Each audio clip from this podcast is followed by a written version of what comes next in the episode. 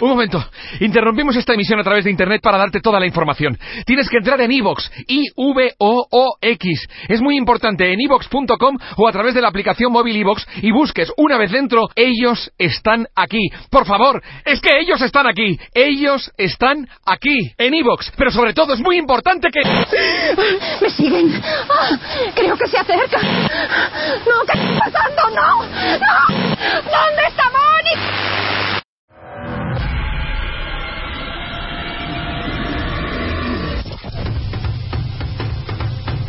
Gentlemen, boys and girls, are you ready? The time has come. Más especialistas, W Radio. Más temas, música, amor, salud, ciencia. W. W Radio 96.9. Marta de baile, en W, lunes a viernes. De 10 a 1, estamos. ¿Dónde estés?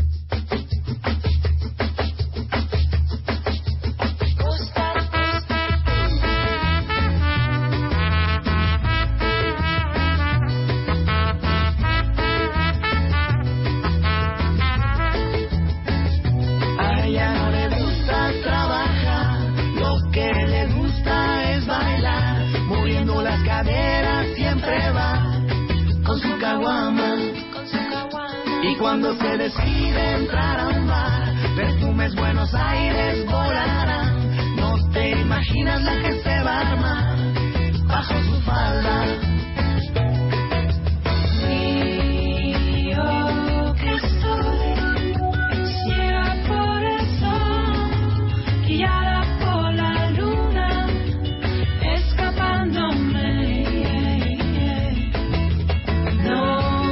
Así son este viernes, cuentavientes queridos. Esto es Jenny and the Mexicats y se llama Verde Más Allá. Qué bonita, qué bonita canción, qué bonita letra. ¿Cómo están cuentavientes? 10 de la mañana nuevamente les, les, les eh, doy un abrazo y un caluroso saludo. En ausencia de Marta de Baile vamos a estar estas tres horas transmitiendo en vivo. A partir de ahorita hasta la una de la tarde. ¡Súbele luz, qué joya!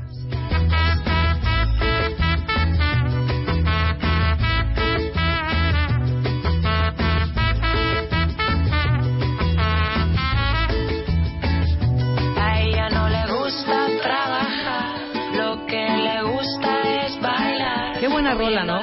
Qué buena rola, Lili. Hay una canción que ella toca, bueno, sí, es un cover que hace de la Valerie, de Ajá. los que es original de The. Ajá. Qué bien canta esa canción. Me ¿eh? encanta. Tiene muy bonita voz. Cuentavientes, manifiéstense. ¿Les gusta Jenny and the Mexicats? Yes, yay or nay. Y denme porcentajes. Quiero saber cómo amanecieron el día de hoy.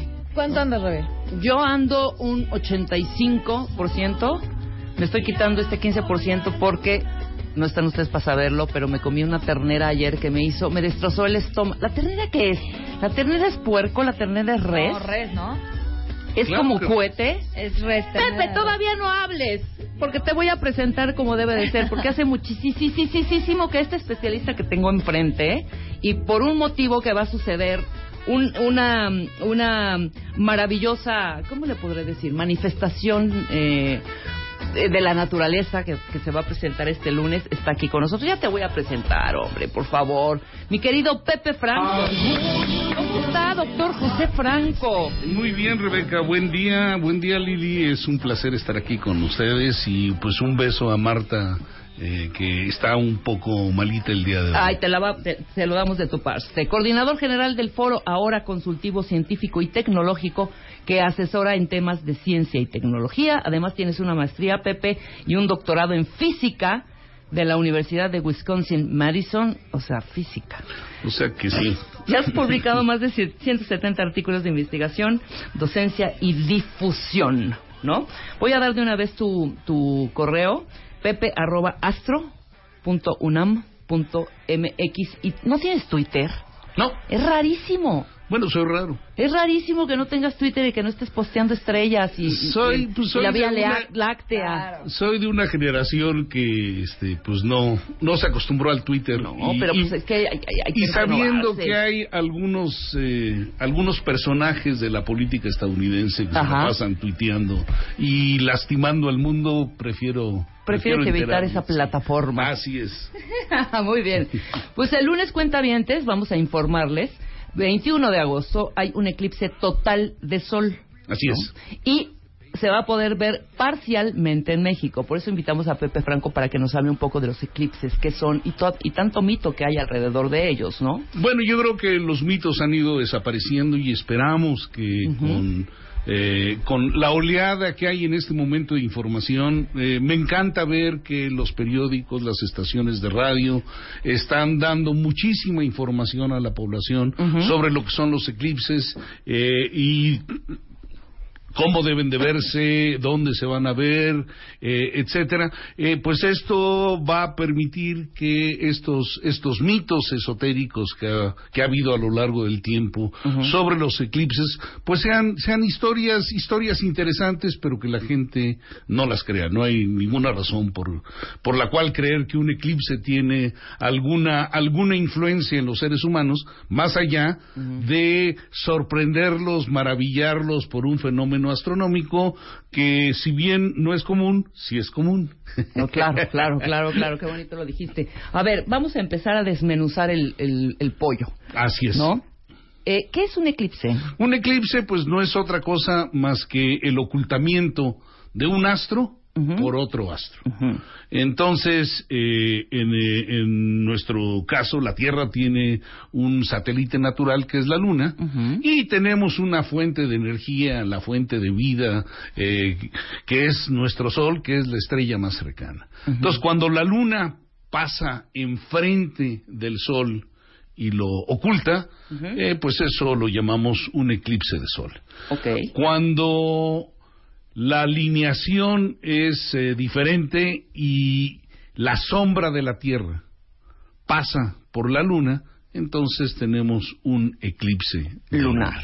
Así es. Entonces hay estos dos tipos de eclipses, eh, eh, lunares y solares, y ocurren más o menos, en promedio, eh, dos eclipses de sol al año y dos eclipses de luna al año. ¿Ah, sí? Así es, son, son bastante, bastante comunes, eh, porque, eh, pues, la, digamos, la alineación que hay entre la, el plano de la órbita de la Tierra alrededor del Sol y el plano de la órbita de la Luna alrededor de la Tierra, pues no son perfectas, tienen una inclinación entre ellas como de unos 5 grados, y esto hace que no cada vez que tenemos una luna nueva, haya un eclipse de sol, ni que cada vez que tengamos una luna llena tengamos un eclipse de luna. No necesariamente. No necesariamente. Entonces, eh, esta, digamos, esta, esta pequeña desalina, alineación de, de, de los planos orbitales de la Tierra y de la Luna, pues hace que de vez en cuando tengamos este, eclipses tanto de Sol como de Luna. Claro. Yo me acuerdo en el 91 que hubo un eclipse de era fue ¿De solar, sol? Sí. de sol. Se oscureció la ciudad. Bueno, eh, lo que sucede es que en la sombra, la sombra de la luna, eh, es una sombra que no oculta completamente a la Tierra.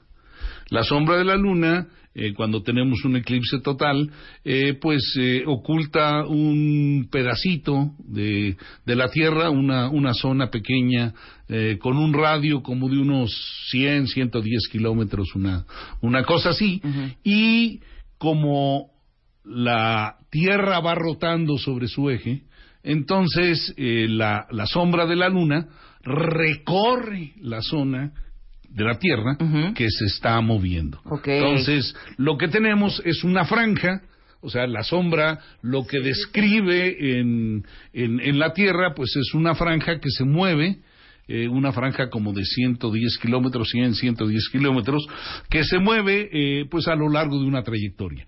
Cuando esa trayectoria está cerca de la Ciudad de México, pues entonces el eclipse puede verse en la Ciudad de México. Claro. Pero la trayectoria pues puede estar en cualquier lugar de la Tierra y de hecho si recuerdas de nuestras clases de geografía, Ajá. aproximadamente dos terceras partes de la superficie de la Tierra son de agua, son Exacto. mar y una, un- un- una fracción pequeña eh, es, este, es tierra. Entonces, eh, el grueso de los eclipses ocurre justamente en los mares. Y este eclipse, este eclipse va a iniciar más o menos a mitad del Océano Pacífico. Eh, la sombra de la luna va a entrar en la parte continental de Estados Unidos, en la parte norte, a la altura de Oregon. Va a moverse de manera oblicua a través de la Unión Americana y va a salir por Carolina del Sur, eh, en, eh, por un cerca de una ciudad que se llama Charlotte, eh, y se va a ir hacia el Océano Atlántico y el eclipse va a terminar por ahí de la mitad del Océano Atlántico. Entonces, eh, como puedes ver, este eclipse va inicia en el Océano Pacífico y termina en el Océano Atlántico y la sombra pues pasa por una franja en la zona continental de Estados Unidos. En esa franja el eclipse va a ser total. Fuera de esa franja el eclipse va a ser parcial. Y en México, eh, la zona más al norte de México, pues va a ser la que va a tener eh, el, digamos, el grado de parcialidad más alto. A la altura, por ejemplo, de Tijuana, eh, Sí, va a ser como, como 50% parcial. Y en el caso de la Ciudad de México, la parcialidad va a ser más o menos del 30%. Entonces, va a ser un fenómeno que no va a tener, si tú quieres, la espectacularidad que tiene, eh, pues, estar en la parte de totalidad del eclipse, porque ahí se oscurece, es una sensación Como en el maravillosa. 91, que Es los pajaritos cantaron y el gallo también. Así es, Los y- perros ladraban. Y si estabas en el mar, yo estaba en, en- en la ciudad de La Paz. Ajá. Este, pues, eh, a- y, y estábamos cerca de un estanque donde estaban cultivando camarones. Ajá. Los camarones brincaron en el momento de la totalidad. Eh, ¿Qué sé yo? O sea, pues sí, de repente los animales sienten que se vuelve de noche, pero pues el día estuvo muy pequeño, ¿no? Sí, Están claro. están, eh, se sorprenden, se confunden. Y no solamente los animales, nosotros también nos confundimos. Totalmente. Y además te da hasta como cierto Da miedito. Bueno, digo, bueno, Bueno, sí, tú sí, eres bueno. experto y conoces esta serie de manifestaciones. Es sobrecogedor. Yo no diría miedo, es Yo sí decía, sobrecogedor. y si no sale nunca la luz. ¿sabes? Si nos quedamos a oscuras. Si nos- Pero bueno, si nos- eso fue en el 91, ¿no? Ahora, dime algo. ¿La duración es la misma? No, eh, pues el, digamos, la, la, la totalidad Ujú.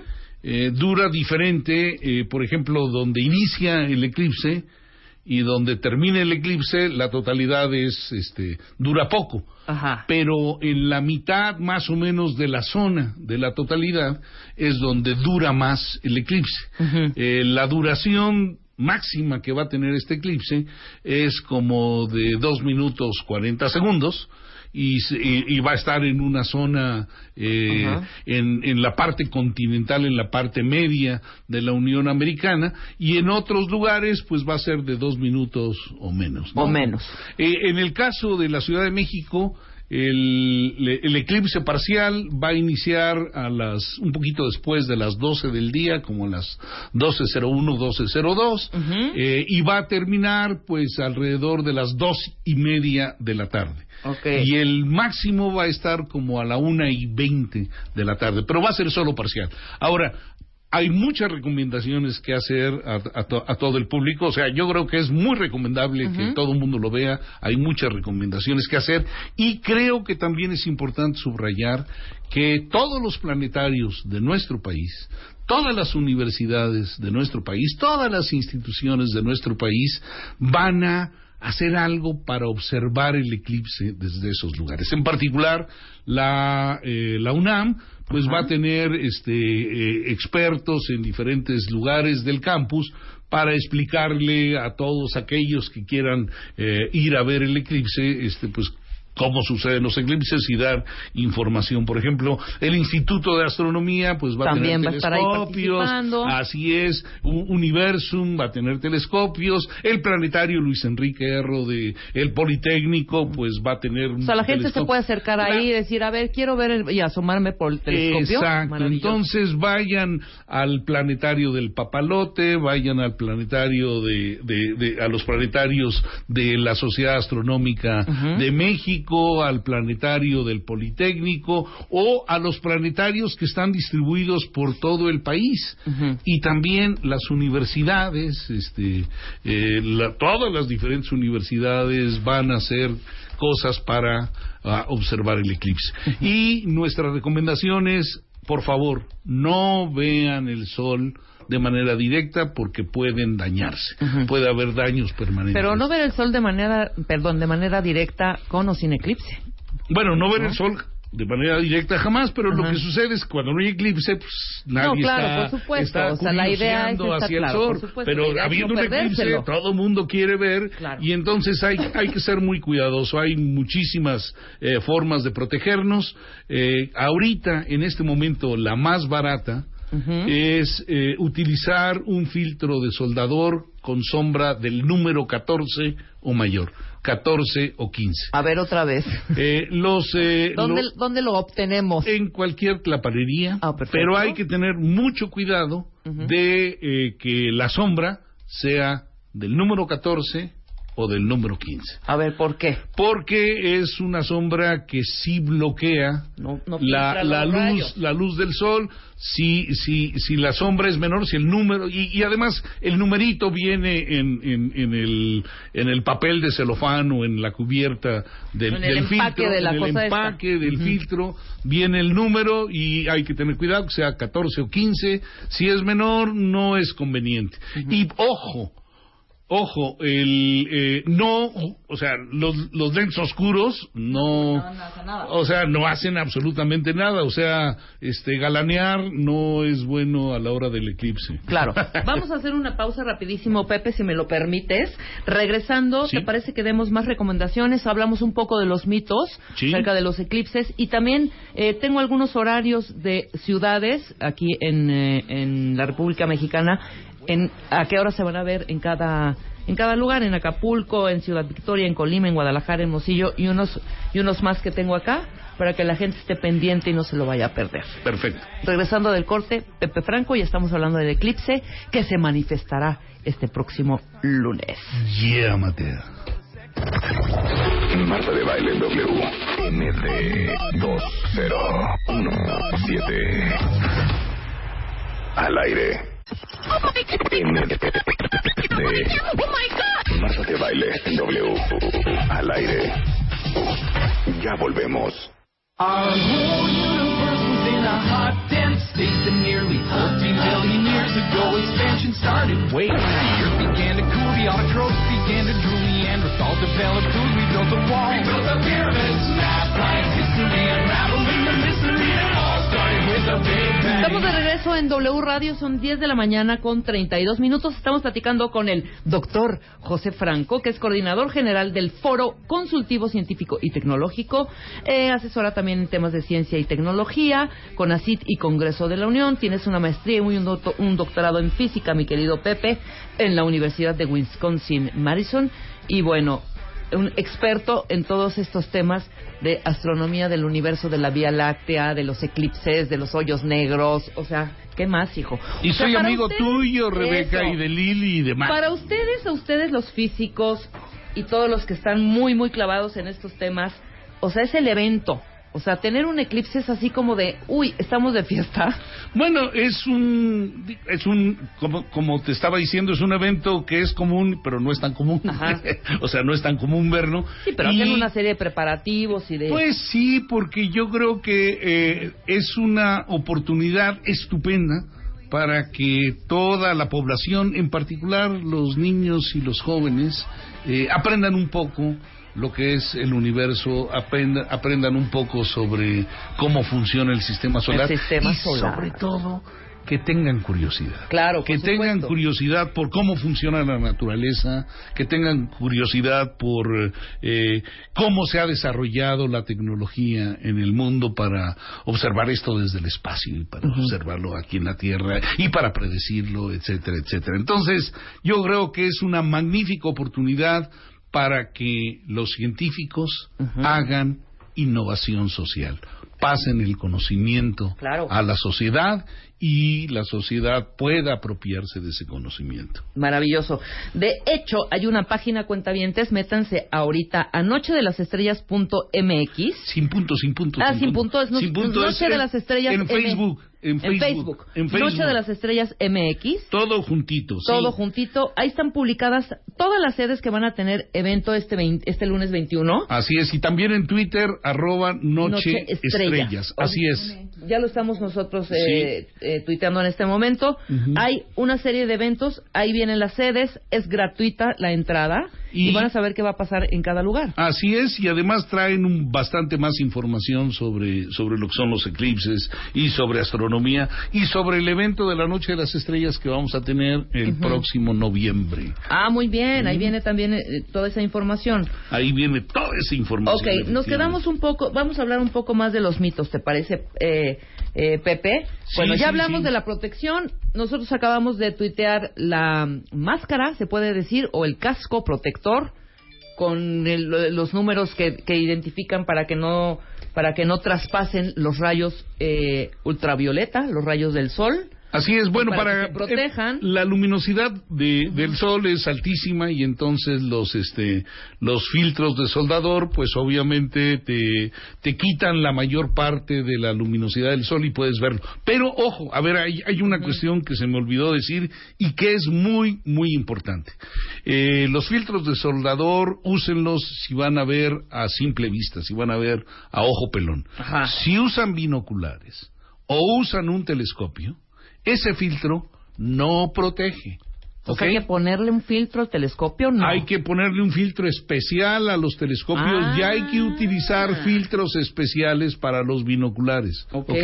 Entonces, los filtros de soldador sirven si uno ve a simple vista. Directamente. Directamente, pero tengan mucho cuidado, no vayan a usarlos con binoculares y con telescopios porque pueden dañarse. O sea, no vayan a ver directamente a través de ellos. Pero si utilizan un telescopio que tenga una cámara o que pueda lanzar la imagen a una pared, pues entonces lo pueden ver de manera de manera indirecta. Otra forma maravillosa, chin, esta esta es padrísima Dime. para los chavos. Esto, bueno, sobre todo para los chavos. Cuando uno se, se sienta abajo de un árbol en un día soleado, pues tiene, tiene lugares en donde llega la luz del sol, o sea, hay, hay, digamos, la sombra no es perfecta, sino que tiene puntitos este, de luz. Ajá. Esos puntitos de luz van a funcionar como si fueran una, una, una camarita y van a mostrar la imagen del sol eclipsado. Entonces, aquellos que tengan un arbolito en su casa o que estén junto a un árbol y esté despejado a la hora del eclipse, vean al piso los puntitos brillantes y ahí van a encontrar la imagen del sol eh, en el eclipse parcial. O sea, aunque es un mito que el, eh, los eclipses producen ceguera, sí hubieron casos en el, en el 91 de algunas, algunos problemas con la visión. Bueno, las personas que lo miraron directamente sin protección, pues eh, seguramente se lastimaron, se lastimaron. O sea, retinitis Pues y ese sí, tipo de no, cosas. pues sí, pues Entonces, sí. sí hay que protegerse. Entonces hay que protegerse, digamos, eh, eso no es un mito. Lo que es un mito es que tenga influencia sobre las personas que van a nacer en ese momento o que sean o que sean este eh, pues avisos de, de alguna catástrofe. Algún no hay tal, no hay- fatal, no, no hay nada. tal. Las catástrofes ocurren con o sin eclipses, este y, y, y los eclipses no tienen que ver para nada con estas cosas. Los eclipses no rigen la vida ni de los seres humanos, ni de los animales. Entonces, eh, por favor, yo creo que no hay que, no hay que pensar Pues hay que son disfrutarlo, ¿cómo no? Así es. ¿No? Aparte son a una hora como que muy convenientes. ¿Te parece que A digamos? mediodía, digamos. Pues a mediodía, pues sí, o sea, es el- bueno, tuvimos Ya suerte. rompió la tarde, ¿no? tuvimos suerte, sí. Ujú. Porque mira, en la Ciudad de México es a mediodía, ¿no? Así es. Ujú. Ciudad Juárez, eh, 10 con 23. Empieza 10 con 23. Ajá. Ujú. Si el, el inicio es 10 con 23, su punto máximo a las 11.47 y bueno, finalizará a la 1 con 15 eh, minutos. Ciudad Victoria inicia a las 11.49, punto máximo a la 1.14, termina a las 2 con 48. eh, con 38. Hay que tuitear esta lista para que, para que todos nuestros cuentavientes que nos estén escuchando la compartan y sepan a qué hora se va a manifestar este, este eclipse. Guadalajara, 11.49. Hermosillo 9.18 de la mañana, Huatulco 12 del día con 20 eh, minutos, La Paz 10 con 27, Mérida a las 12 y cuarto, Mexicali a las 9 con 9, Monterrey a las 11 con 43 minutos, Oaxaca 12.14, Puebla a las 12 con 04 minutos, siempre es preciso, preciso. Pues está calculado. Así ya "Ay, está aguas, bastante aguas, aguas, aguas, ya te lo vas a perder, ¿por qué se enfriega? Bueno, es Vámonos. que- es Dos que- minutos no es nada, Pepe. Pues sí, pero pero acuérdate que los eventos astronómicos este no no no pasan por el tráfico de la Ciudad de México, entonces Claro. son precisos, llegan a la hora. San Luis Potosí, 11.49, Tapachula, 12 y media, Tijuana, 9.7, Torreón, 11.37. En este lugar de Wisconsin me dijiste, o dónde, es- dónde es donde suma, no, en Illinois, ¿no? Es Illinois donde se, sí se va a oscurecer. Bueno, de, de- Totalmente. de Oregon a, a este a, a- a Toda esa franja. Carolina del Sur hay una franja que pasa por varios estados. Ujú. Eh, ahorita no recuerdo los nombres, pero pero Lili aquí nos puede dar Ya- una mano Ya rápidamente. tuiteamos el mapa para que vean la Ah, pues ándale, pues ahí en el mapa vienen los estados por donde van a pasar. Entonces, este, ahí ahí pueden ver. ¿A Ujú. qué hora arrancará ya? Pues ahí Pues dependiendo también. Claro, cierto, porque porque la de la zona horaria de cada Exactamente, en la costa Mira, aquí tenemos la franja Madras, Idaho, Casper, Lincoln, Jefferson, Cardondale, Illinois, Paducah, Nashville, Clayton y Colombia. Creo que estos son los estados que, donde ser- Nashville, bueno, Nashville, o sea, no son estados, acabas de nombrar ciudades. Las ciudades, todas perdónenme, las ciudades, sí, ciudades sí. donde se va a oscurecer totalmente. Bueno, va- va- eh, todas esas ciudades están en la franja de totalidad. Exacto, Son totales. son totales. Eso. Ahora, hay totales parciales que son anulares. Bueno, eh, es que hay dos tipos de eclipses de sol. Ajá. eclipses totales y eclipses anulares. La distancia que hay entre la Tierra y la Luna no es siempre la misma porque la órbita de la Luna es elíptica, no es circular. Entonces, en algunos momentos la Luna está un poquito más alejada y en otros momentos está un poquito más cerca. Cuando está más cerca de nosotros, el tamaño de la Luna es prácticamente idéntico a las al tamaño del Sol des- desde aquí y entonces cubre totalmente al Sol. Cuando la Luna está en su punto más alejado, las, eh, el tamaño aparente de la Luna es un poco menor y entonces no cubre totalmente el Sol si- y queda un anillo de luz eh, eh, que no es cubierto y a eso se le llama un eclipse anular. Entonces hay eclipses anulares, hay eclipses totales. Nos queda clarísimo. Oye, Pepe, pero además de verlos, también se estudia, ¿no? No nada más es observarlos, disfrutar el momento y decir qué maravilla de la naturaleza. Claro. ¿Por qué la NASA está tan clavado en estudiar los eclipses? Bueno, porque te da una oportunidad eh, para eh, estudiar desde la Tierra el, eh, la corona solar. Esto es, eh, el Sol eh, no es una bola sólida, es, este, es una bola gaseosa muy, muy caliente, incandescente, que tiene una atmósfera. Y esa, la atmósfera del Sol está en expansión, esa atmósfera en expansión le llamamos viento solar. Y la, la zona más externa de la atmósfera se le llama corona solar. Ok. Y la corona Te vamos solar. siguiendo, Pepe, te vamos Sí, sí, siguiendo, Sí, sí, ok. bueno, la corona solar no la puedes estudiar eh, cuando no tapas el sol, porque es tan brillante el sol que no puedes ver la corona. No ves nada. Eh, Claro. Entonces, lo que te permite un eclipse solar es ver la corona en los momentos que ocurre el eclipse.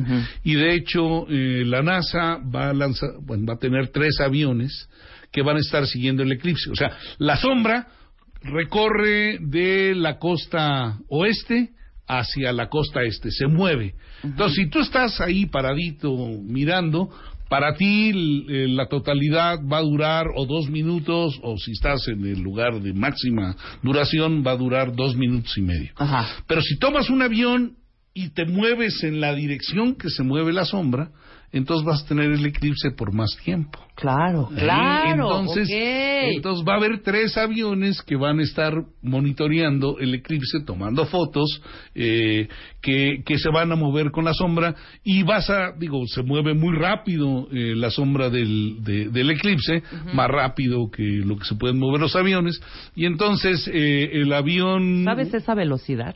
Es, pues es la velocidad de rotación de la Tierra. La o sea, misma. Pues sí, pues, Claro. digo, pues está rotando Pues sí. la Tierra y tú tienes un puntito aquí y esto se mueve así y entonces la velocidad de rotación de la Tierra en el punto donde tienes el eclipse. Ajá. La velocidad de rotación de la Tierra en el Ecuador es diferente a la velocidad de rotación de la Tierra en un punto cercano al polo. En el polo, pues nada más hace esto, ¿ok? O sea, no, no, la, la, no hay, o sea, No hay estás- rotación. si tú estás parada en el polo, bueno, sí hay rotación, pero, Pero nada más es como si estuvieras dando vueltas, no así de, de- como trompito, Exacto. ¿ok? Pero si estás en el Ecuador, estás en el punto en donde la velocidad de rotación es máxima. Y pues entre el Ecuador y el polo, la velocidad de rotación va disminuyendo. Entonces, la velocidad a la cual se mueva, pues depende de en qué, en qué latitud norte o sur Ajá. estés en el eclipse. Y bueno, los aviones, los aviones este, jets normales, eh, pues alcanzan velocidades de, de unos mil kilómetros por hora. Eh, por supuesto que la Tierra rota a una velocidad mayor que mil kilómetros por hora. Entonces, lo que vas a tener en estos aviones es que los aviones van a tener cuatro minutos para observar el eclipse en vez de los dos minutos o dos minutos y medio. Claro.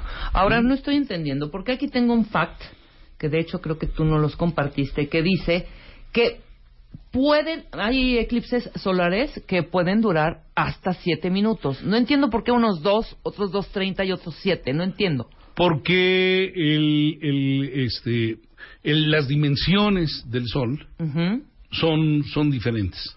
Pero pues no estamos como No, haciendo la no, misma- pero no, lo que sucede es que eh, si tú tienes el sol y tú tapas el sol con una cartulina grandota y esa la pasas así, entonces, mientras más grande es, más te tardas al- En cubrir. a- en, en- en- en- en el ocultamiento. Exacto. Y cuando la cartulina es chiquita y no alcanza a tapar el sol, pues entonces dura poquito.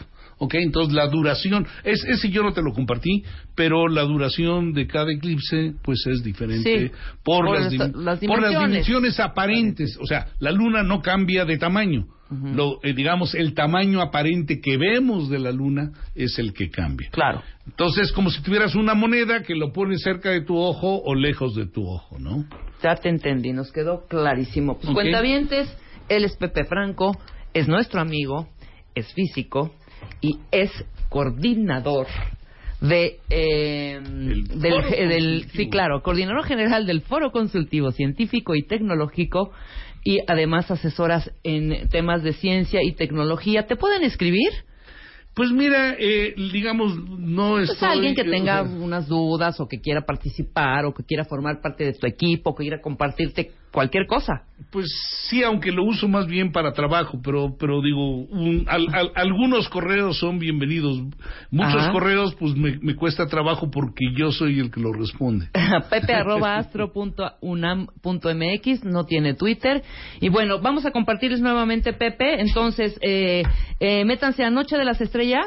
MX en Facebook. En Facebook, sí, es- así es. Y en arroba Noche Estrellas en Twitter. Te manda aquí Adrián eh, Murillo un gran abrazo. Ah, Pepe está en- Franco, un hombre absolutamente comprometido con la divulgación de la ciencia. Claro, lo, lo- claro, te lo reconocemos, claro que sí. Muchísimas gracias. Qué bueno que Un- existes, Pepe. Un saludo para Adrián, que seguramente vive en el en Tijuana. Tijuana. En Tijuana. Adrián, te mando un un un este un saludo muy muy cariñoso a ti y a toda tu familia. Oye, y ahorita que estamos hablando de otras partes, de- tanto de México como del mundo, somos socios de un telescopio, me estabas... Así tú, es, México, eh, compartiendo México, esa información. México es socio del telescopio más grande del mundo que hay en este momento. Ese telescopio está en las Islas Canarias, en España, y yo les mandamos un Hombre, abrazo no. solidario a todos nuestros amigos españoles por eh, los sucesos que ocurrieron ayer, que pues a todos nos entristecen, nos enlutan y nos duelen como si hubiera sucedido aquí con nosotros. Totalmente. Un abrazo, para hasta ellos. allá. Entonces somos socios de ese telescopio, Somos el más grande del mundo y de- que compartimos información e investigación. Claro, es, es un telescopio que tiene 10.4 metros de diámetro, es el más grande del mundo y pues a mí me da muchísimo gusto decir que el Instituto de Astronomía y un centro CONACID que se dedica a ingeniería, que está en Querétaro, eh, pues trabajamos de manera conjunta para hacer el primer instrumento que se puso en ese telescopio, que fue el instrumento con el cual se pudo eh, eh, verificar toda la óptica del telescopio. Qué maravilla. Y, y- y por otro lado, pues hemos eh, construido otros telescopios, perdón, otros instrumentos para ese telescopio. Entonces, eh, yo quisiera decir que debemos de hacer un reconocimiento a la ingeniería mexicana, Mexicana. a la instrumentación científica mexicana que pues ha hecho instrumentos de primera línea para telescopios internacionales. El, el Gran Telescopio de Canarias es un telescopio internacional, es eh, 90% español, 5% mexicano No importa, y 5%, ahí está nuestra parte. y 5% estadounidense. O sea, digo, eh, estamos con socios europeos y estadounidenses colaborando en ese telescopio y México también ha hecho instrumentos para el gran colisionador que está en Ginebra. Ok. Entonces, bueno, pues en México tenemos científicos de primera que trabajan con ingenieros de primera para hacer instrumentación científica de primera. Entonces, pues un saludo y una felicitación a nuestros científicos y nuestros Bravo. ingenieros. ¿Cómo no? No puedo imaginarme cómo se maneja un telescopio con esas dimensiones. Voy a hacerte una pregunta, quizá vas a decir esta estúpida qué onda, pero te la voy a hacer. Bueno, no lo voy a decir, quizá lo piense, pero no te lo digo. Yo puedo entender uno pequeño, Ujú. uno caserón, ¿no? Sí. Que pues el foco y tiene ahí algunos instrumentos y algunas como tripitas que salen y vas ajustando, ¿no? Ujú. Estas, estos ya eh, de los que estamos hablando, enormes, estos monstruos que ya son pro, pro, pro, ¿son por computadora? Hay Claro. un programa, es- hay un programa que ya afoca y precisamente te dice en dónde está colocado cada astro, cada estrella, todo. Bueno, no hay un programa, hay varios programas, o sea, hay muchos programas. Es como un avión, o sea, si tú haces un avión de juguete, pues eh, sabes eh, cómo cómo lo lanzarías y cómo lo manejarías, ¿no es cierto? Claro. Sí, Bueno, entonces, pero un avión, un jet de estos comerciales, grandotes, este, pues cuando entras a la cabina ves aquello lleno de, de instrumentos para verificar todas y cada una de las cosas, para verificar la cantidad de combustible, la altura, eh, la presión interna, la temperatura, la velocidad del viento afuera, etcétera. Entonces tienes toda una serie de eh, aparatos computarizados que te permiten eh, conocer las condiciones y además manejar todas y cada una de las cosas del avión. El, eh, digamos, eh, las, las partes de, de las alas que se mueven o las partes de la cola que se mueven para dirigir el avión, pues uno no las puede mover, o sea, no hay una persona haciendo eso, sino Sí, lo claro. que tienes es un servomecanismo, un mecanismo robotizado que tú lo controlas desde la cabina, igualito.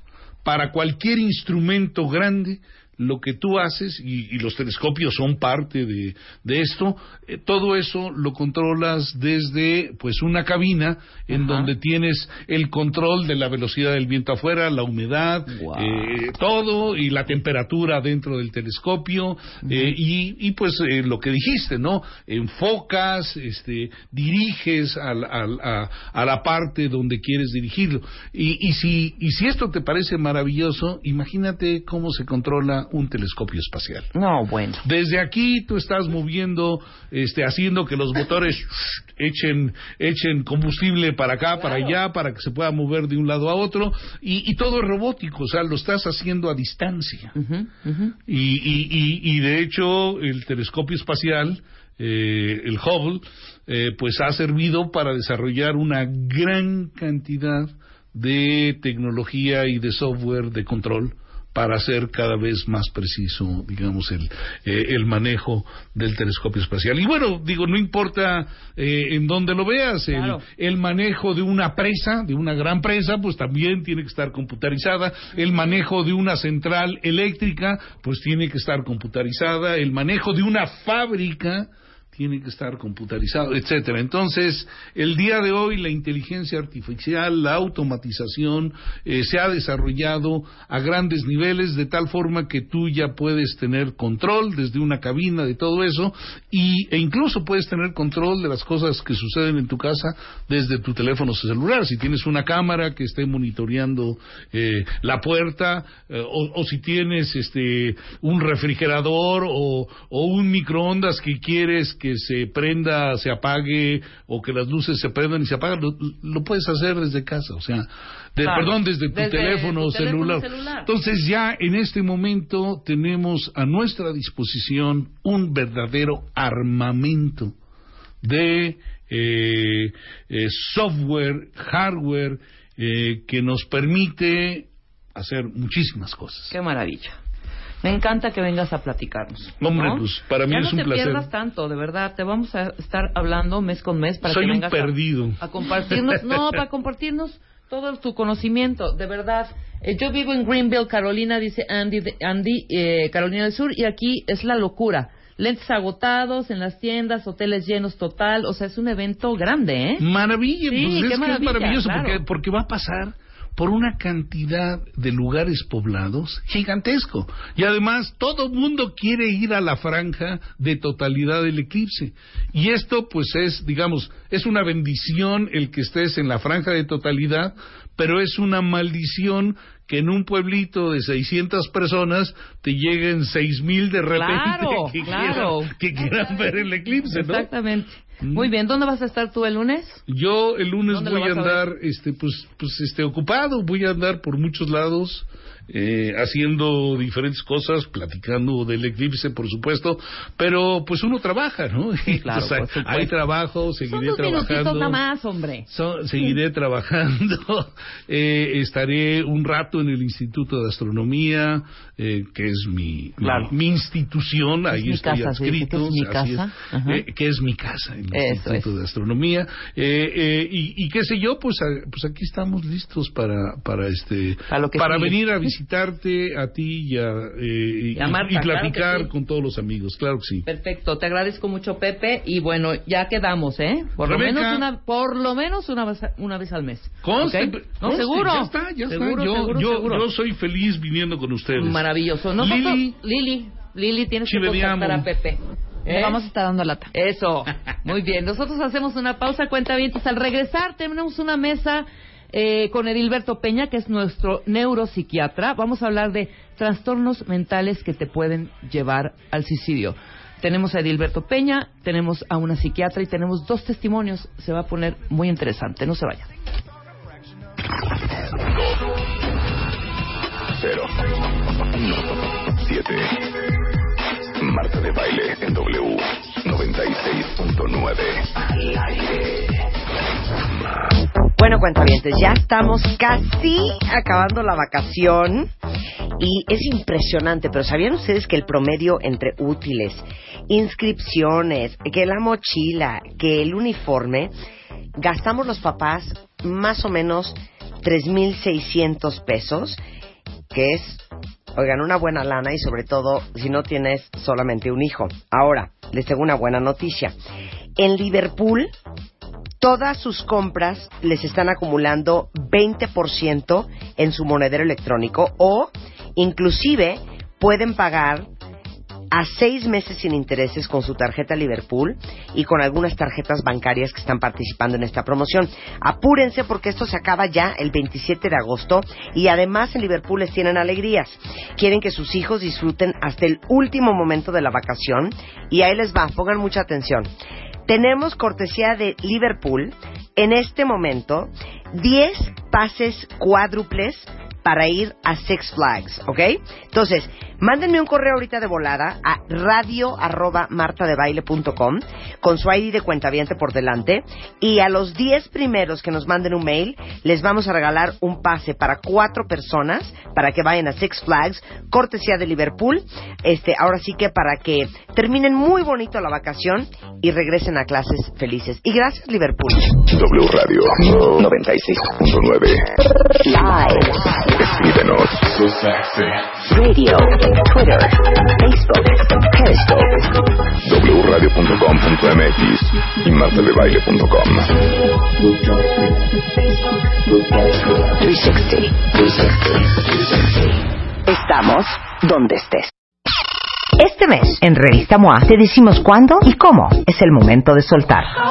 Esa relación de pareja que no te deja nada, el trabajo que te tiene histérico y el pasado que no te deja vivir en paz. Además, ¿qué dicen los chinos de tu cara? Aprende a leer las facciones y expresiones como un experto.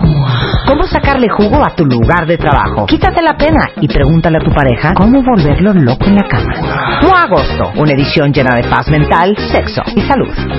Una revista de Marta de Baile. de baile. Ahora en Spotify. Salud, amor, neurociencia, inspiración, los especialistas, los playlists, los notamestas y los mejores temas. Marta de Baile llega a Spotify. Dale play. Radio, Twitter, Facebook, Periscope. wradio.com.mx y martadebaile.com. 360. 360. Estamos donde estés.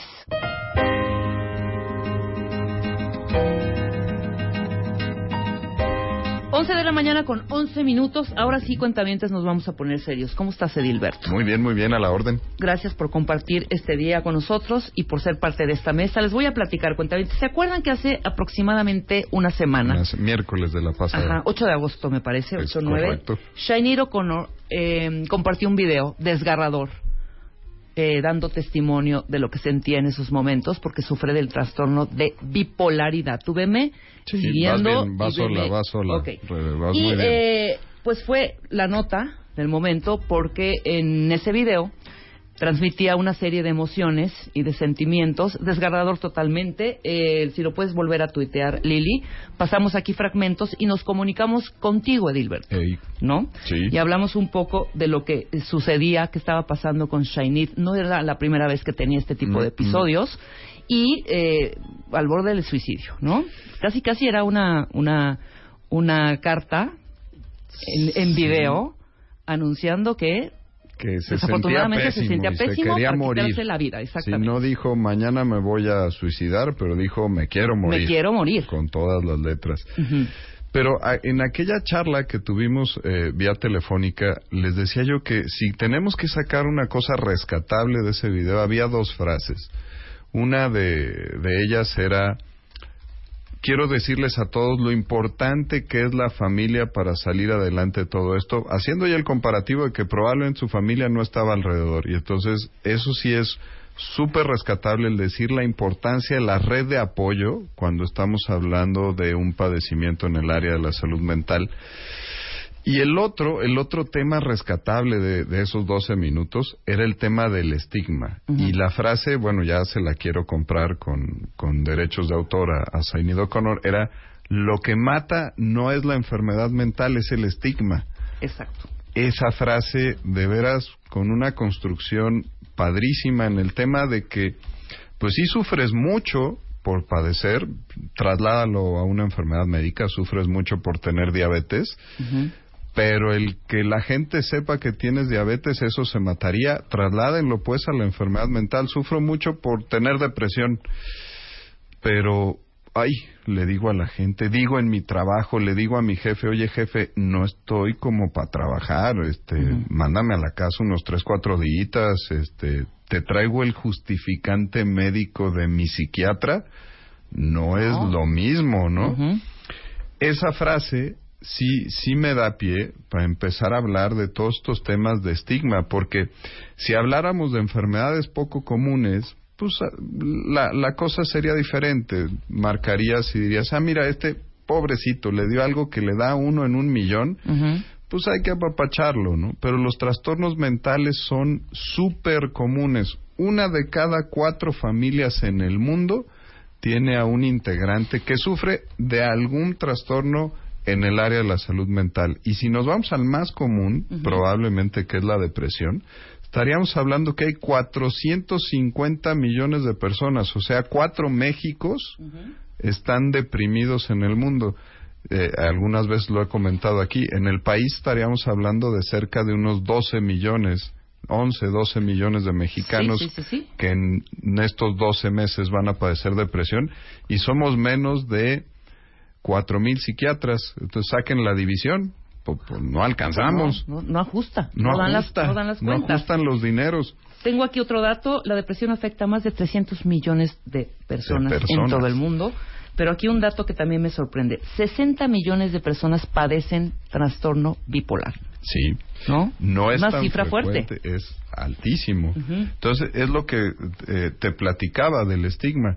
Hablamos de enfermedades extraordinariamente comunes y que entonces tenemos que ir acostumbrando a la sociedad y este es uno de esos esfuerzos que es una gotita en el océano, pero que las vamos a tener que seguir haciendo y no me voy a cansar de hacerlas y creo que ustedes tampoco, de ir cambiando el discurso de la sociedad a que los trastornos mentales son como cualquier otro. Yo a, a mí me pasa todos los días. Oye, doc, me van a reprobar en la universidad porque tú conociste la crisis que me pasó. ¿Cómo le hacemos? Me están pidiendo un justificante y, y mira que ahí me voy a acusar y te diré que hasta miento a favor de mis pacientes. Claro.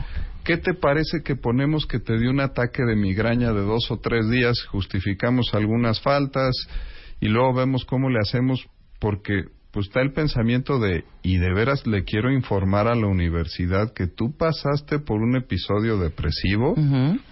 Más chiquitos, los chavillos con déficit de atención.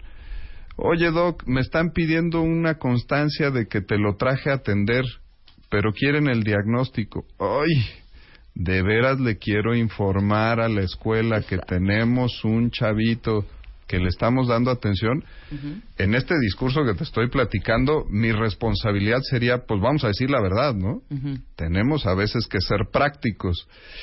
Y sí, este esfuerzo tendría que ser para que la salud mental ocupe el lugar que tiene que ocupar en el discurso de todas las personas y que el día que tengas una recaidita, que tienes un trastorno de pánico, lo hemos platicado aquí. Muchas veces. Y pues resulta ser que fui a la Torre Mayor a una junta con unos muchachos de ICSE y se atoró el elevador en el piso 26 con 20 personas y me dio un terrible ataque de pánico y no pude ir a trabajar dos días. Pues qué bonito sería que le pudiera yo hablar a mi jefe y le diga, oye, ¿qué crees? Pues me dio un ataque de pánico, compadre este y pues necesito tomarme un par de días. Ahí te va el justificante del IMSS para que me des la incapacidad. No, bueno.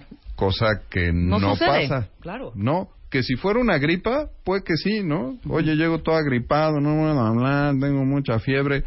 Pues está bueno, órale, tómate dos, tres días y luego regresa a chambear, ahí conéctate en la noche y chécate unos mails y así le hacemos, ¿no?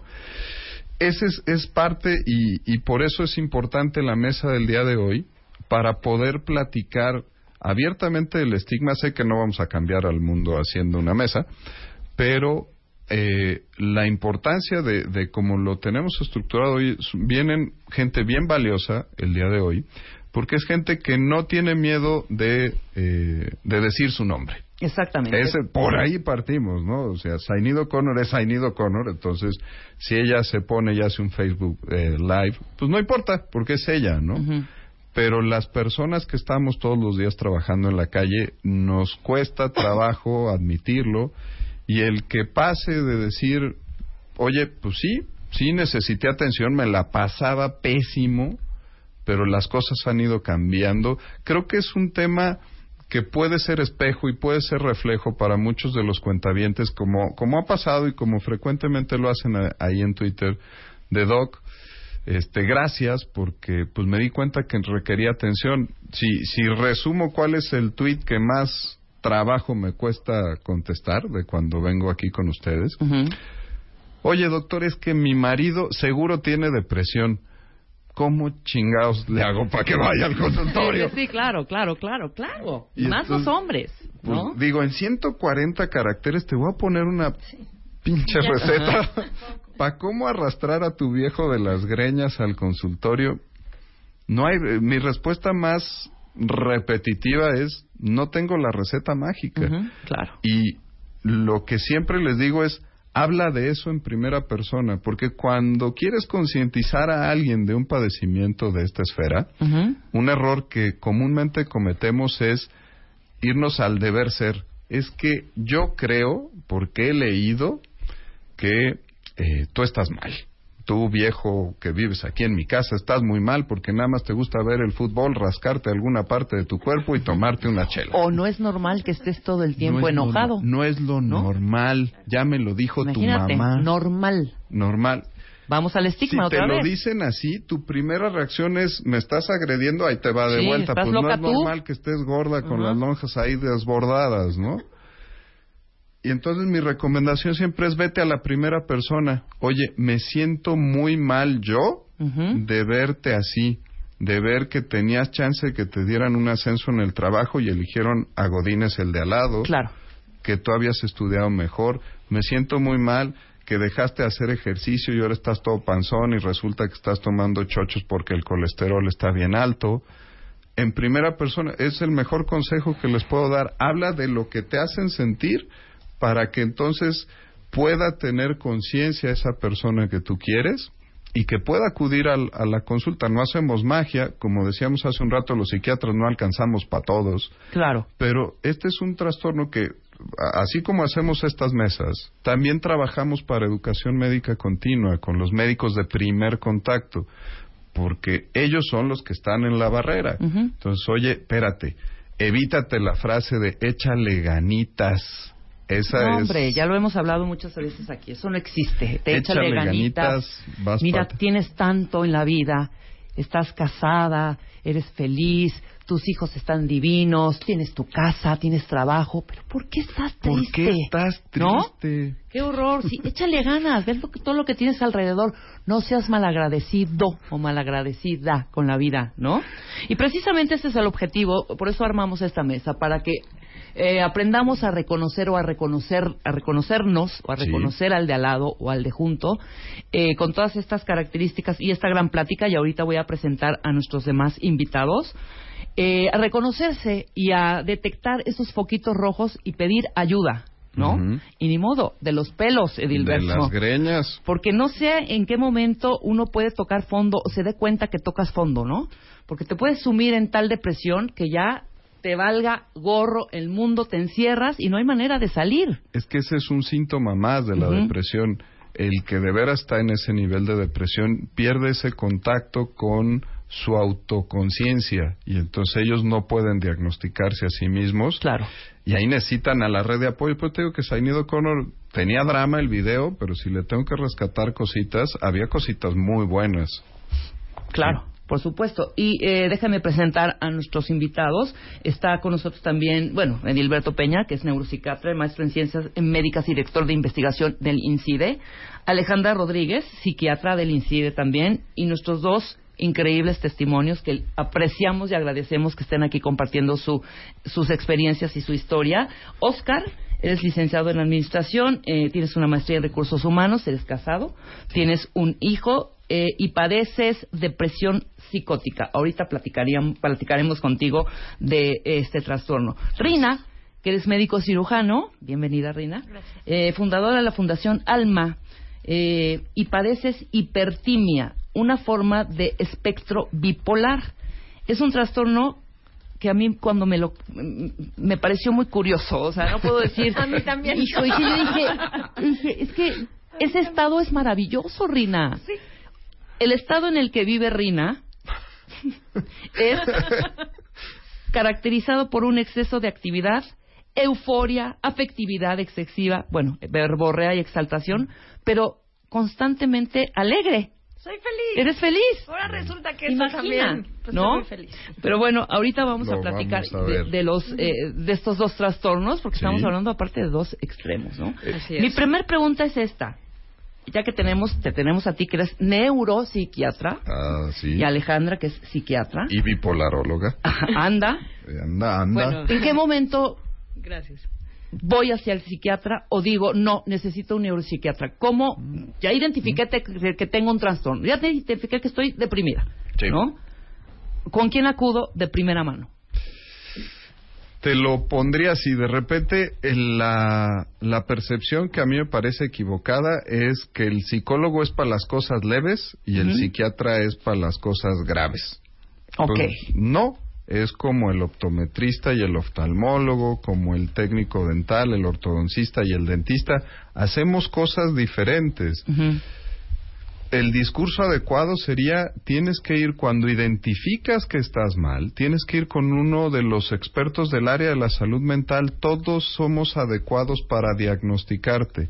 Quítate que si estás leve, que si estás grave. Si tienes más cerca a tu psicóloga que atendió a tu mamá y lo hizo muy bien, ve con ella. Si tienes cerca a tu médico general de cabecera que le tienes cariñito, ve, Ve con, con él. O, pues, si se te atravesó el programa y te aparece en el INCIDE, pues ven para el INCIDE, no importa. Pero el tema es que sí te tienes que atender. Y si viviéramos en el mundo ideal, pues si a mí tengo un dolor en el pecho, pues ¿qué voy a hacer? ¿Voy a ir primero con el quiropráctico? O con el Pues, cardiólogo. no, voy a ir con el cardiólogo y si él ya me dice, eres un sangrón, tienes una contractura de un musculito en el pecho, ve a fisioterapia, pues voy con el fisioterapeuta, rehabilitación y ya la hice. Así tendría que ser en los trastornos mentales. En un mundo ideal tendrías que ir con el psiquiatra o el psicólogo y decirle, oye, me siento así, se te hace tu evaluación diagnóstica, logramos un diagnóstico y seguimos ya la ruta crítica para decirte qué es lo que hay que hacer para que estés mejor. Claro, totalmente. Y lo digo por tanto mal diagnóstico que hay, ¿no? Es correcto. Principalmente, que es, que es que es gravísimo, ¿no? O sea, son unos diagnósticos. Yo tengo una eh, amiga que me decía, es impresionante cómo eh, mi compañera mandaba a todos eh, los pacientes al gastroenterólogo. y Pues que tenía, que- claro, tengo un hoyo en el estómago, tengo, no, al gastro. Al gastro. Cuando eran eh, trastornos eh, mucho más serios y eh, totalmente mentales, ¿no? Sí, eh, fíjate, en el cuerpecito tiene esta conexión indisoluble con el cerebro. Y entonces muchos de los síntomas, que es este famoso término de somatización, muchos de los síntomas mentales van a tener acompañados síntomas físicos. Claro. Y el error y lo más facilito, pues es si mi tema se manifiesta con la panza, pues voy al gastroenterólogo. O sea, no porque se yo no con quiero, Riopan. Yo no quiero estar loco, no quiero ir al psiquiatra, Claro, no claro. quiero ir al psicólogo. Y entonces ahí nuestros compañeros gastros cada vez están todos nuestros compañeros médicos de otras especialidades tienen ya cada vez mucha mayor conciencia de los trastornos mentales y nos los refieren. Siempre me gusta sacar aquí el ejemplo de una receta de hace algunos años de un ortopedista, el cual no voy a decir el nombre, lo mando a saludar. Que entonces un paciente mío de 82 años que se fracturó la cadera y que era muy activo, un arquitecto que es impresionantemente activo, se deprimió y la receta decía, dele una lamidita a un octavo de Paxil durante siete días y luego suspéndalo porque se va a hacer adicto. Wow. Pues sí. Gracias a Dios llegó a consultar. Exactamente. Conmigo. Vamos a hacer una pausa, regresando los testimonios de Oscar y Rina. Y bueno, Y la explicación y profunda, claro, y el trabajo y la explicación profunda, tanto de Alejandra Rodríguez, que es psiquiatra del INCIDE, como de Dilberto Peña, neuropsiquiatra también del INCIDE. Todo esto al regresar. Marta de Baile en W 96.9. Al aire. Ya volvemos. 11.35 de la mañana, qué buena plática nos estamos echando aquí con mi querido Oscar, mi querida Rina, qué bárbaro, ya nos explicó Rina. Ahorita les vamos a platicar, bueno, ellos mismos van a compartir su experiencia y su testimonio. Eh, Alejandra Rodríguez, psiquiatra del INCIDE, y Edilberto Peña, nuestro neuropsiquiatra, también Sí. del INCIDE, y fan de Flans. Ah, sí, ¿Eh? aunque ya no ya no fui al último de los 30 años No importa, en el fan, auditorio, ya no fui. Eres fan, eres fan. Sí, me, estoy ofendido porque mi cortinilla era la de tímido y no me la ha puesto Mira, mira nomás. Ahorita te la van a poner. ofendido. Al final que terminemos Sí. esta plática, esta charla. Iré a mi psiquiatra a decir. Exactamente. Vamos a empezar con los testimonios. Claro, ¿Te parece sí. compartir el primero con, Con Oscar? Oscar. Oscar, eh, es tu paciente, Sí. tú estás eh, llevándolo de la mano, el tratamiento estás, está contigo. Hace muchos años. Ok, muchos años. ¿ya estamos dados de alta? Eh, ¿Ya? ¿O todavía no? Ahí vamos, ahí vamos. Seguimiento. Muy bien, se follow up. Muy es bien. correcto. Oscar, A tus órdenes. ¿cómo detectas? Tú tienes eh, un trastorno que se llama depresión psicótica. Sí. ¿Qué es? Bueno, eh, médicamente no te podría decir porque no soy el experto, pero eh, es una de las peores situaciones que puedes vivir porque no le encuentras sentido a la vida. Además de que tienes un pensamiento recurrente que no lo puedes abandonar, lo tienes constantemente las 24 horas del día. Este que por más que quieras dejarlo a un lado, vuelve y vuelve y vuelve. Ujú. ¿Cómo, ¿Cómo empezó tu depresión? Platícales cómo empezaron los síntomas, Oscar. Bueno, eh, primero me voy a los antecedentes. Para mí la vida profesional eh, era todo. Eh, me esforcé muchísimo por tener una formación académica eh, que la vida me fue llevando al área de recursos humanos. Y eh, empecé a trabajar eh, recién salido de la de la escuela con esa ideología que se que, que, pues que teníamos antes no de, de, de hacer carrera al interior de alguna compañía. Claro. Entré a una empresa dedicada a la televisión este y empecé a, a darme cuenta que era capaz y a adquirir cada vez más compromisos. Finalmente eso eh, hizo que eh, fuera eh, destacado para eh, ingresar como gerente de recursos humanos a una empresa editorial, a un periódico. Estuve ocho años trabajando en el periódico y en este periodo yo me sentía cada vez más experto, cada vez generaba mayor valor, ganaba más. Me sentía cada vez más indispensable en mi trabajo y iba adquiriendo cada vez más responsabilidades conforme también iba adquiriendo más estrés, aunque yo no me daba cuenta. Para mí era incluso hasta motivador, ¿no? Ujú. Vino la venta del periódico y estuve un tiempo asesorando eh, por ya por mi experiencia. Bueno, tuve la oportunidad de estudiar la maestría y ya por mi experiencia y por la maestría tenía todo para empezar a asesorar a empresas más grandes y por lo tanto adquirir más compromisos y más estrés. Eh, asesoro una editorial muy importante en el país eh, que se dedica a libros de medicina, básicamente. Y posteriormente entré a trabajar en una línea aérea, también como gerente de recursos humanos y desarrollo organizacional. Adquirí una... eh, estuve cinco años trabajando ahí y la experiencia seguía creciendo, seguían creciendo los buenos, eh, los buenos momentos, el buen, el sueldo, este, pero empecé a tener algunos síntomas que no detectaba en aquel entonces. ¿Cuáles eran?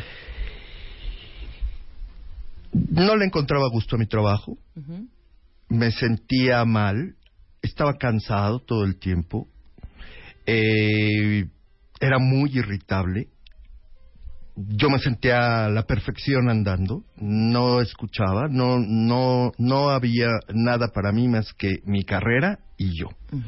Incluso mm, los ponía a mi esposa y a mi hijo en situaciones posteriores a ese, a ese tu chamba. Trabajaba jornadas larguísimas, trabajaba los fines de semana, prácticamente no descansaba, sin darme cuenta que estaba convirtiéndome en víctima del estrés. Y este hastío, este fastidio por lo que empezaba a hacer, que es característico del burnout, que fue lo que finalmente me dio, este, empezó a hacer que, que yo buscara nuevos horizontes y ganar más y más y más. Postulé a una oferta en una compañía transnacional y me quedé con un puesto muy importante de recursos humanos a nivel internacional.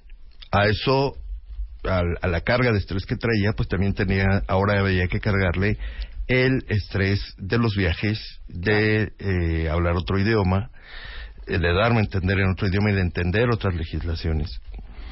Finalmente, eh, empecé a, a- los síntomas empezaron a, a agravarse Inclusive con el nuevo trabajo. en el nuevo trabajo. Ajá, sí. porque me imagino que un nuevo trabajo motiva, ¿no?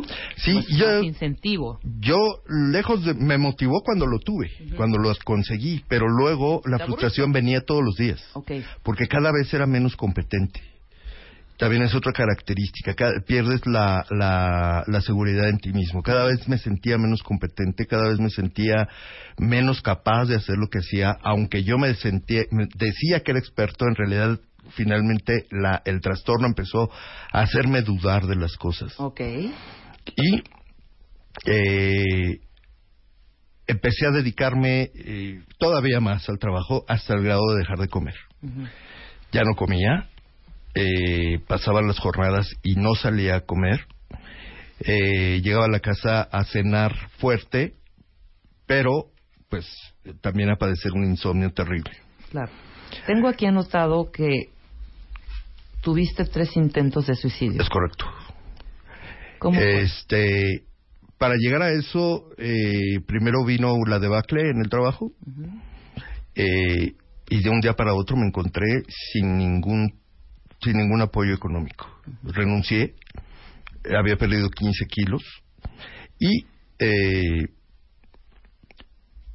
empecé a tener problemas en la casa hasta que eh, los problemas se agravaron.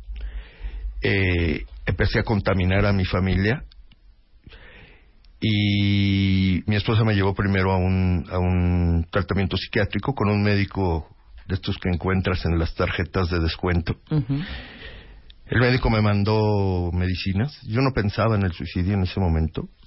El médico me mandó medicinas y, y lo curioso, no sé si las medicinas tuvieron alguna reacción en mí o qué fue, pero me hicieron sentir con el valor de buscar la única salida que en ese momento tuve, que fue eh, llegar a suicidarme.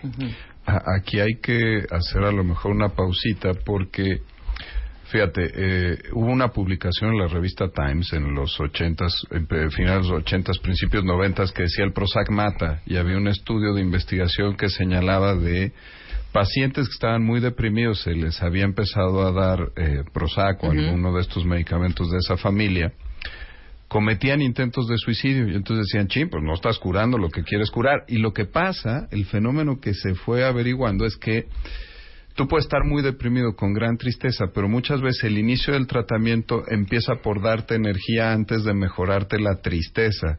Y ese fenómeno que describe muy bien Oscar es ese. El tratamiento te empieza a dar energía, pero tú estabas impresionantemente triste y ahora estás triste, pero tienes energía Claro. para poder cometer algo. Te recetaron Prozac. No, te soy franco, no lo recuerdo. no lo parecido. recuerdo. Pero- Seguramente fue de esa algo familia. que tenía, claro, por Pero el mensaje erróneo es decir, es que la gente, los cuentavientes se queden con que los medicamentos te llevan, eh, son peligrosos. No, hombre, hay que tratarse, pero hay que estar pegadito a tu doctor. O sea, es, ese es el, el secreto en este asunto, ¿no? Claro. Estos episodios eh, que tuviste, estos tres episodios e intentos de eh, suicidio, ¿con cuánto tiempo de diferencia cada uno? Fueron cuestión de meses, días, tal vez el, en- un promedio habrán sido unos 20 días entre cada uno, ¿no? ¿Tu esposa, tus hijos? Bueno, eh, sí, claro. Eh, pese a que yo no lo quería ocultar, eh, la situación se dio terriblemente. Yo estaba haciendo la tarea con mi hijo. No había nadie más en la casa.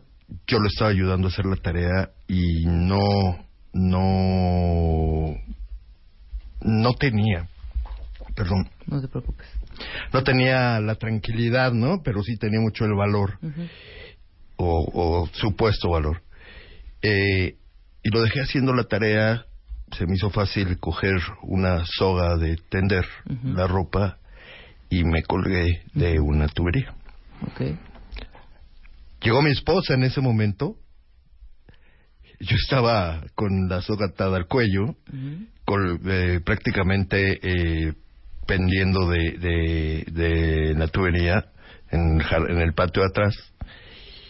Y cuando lo vi llegar, con trabajos me logré zafar de la cuerda y este y cuando llegó pues fingí no, que no pasaba nada. Mi hijo afortunadamente no se dio cuenta. Ok. Pensé que estaban separados. Sí, no, él estaba, él estaba en la cocina y yo estaba en el patio de atrás. Este, y cuando llega mi esposa me pregunta qué pasó, que por qué estaba tan alterado, yo le dije, por, no, no pasa nada, y me vio el cuello, y fue cuando vio todas las marcas de la. Claro. Y bueno, pues ahí empezó la debacle, porque de por sí estaba mal, y se puso la cosa peor. la debacle.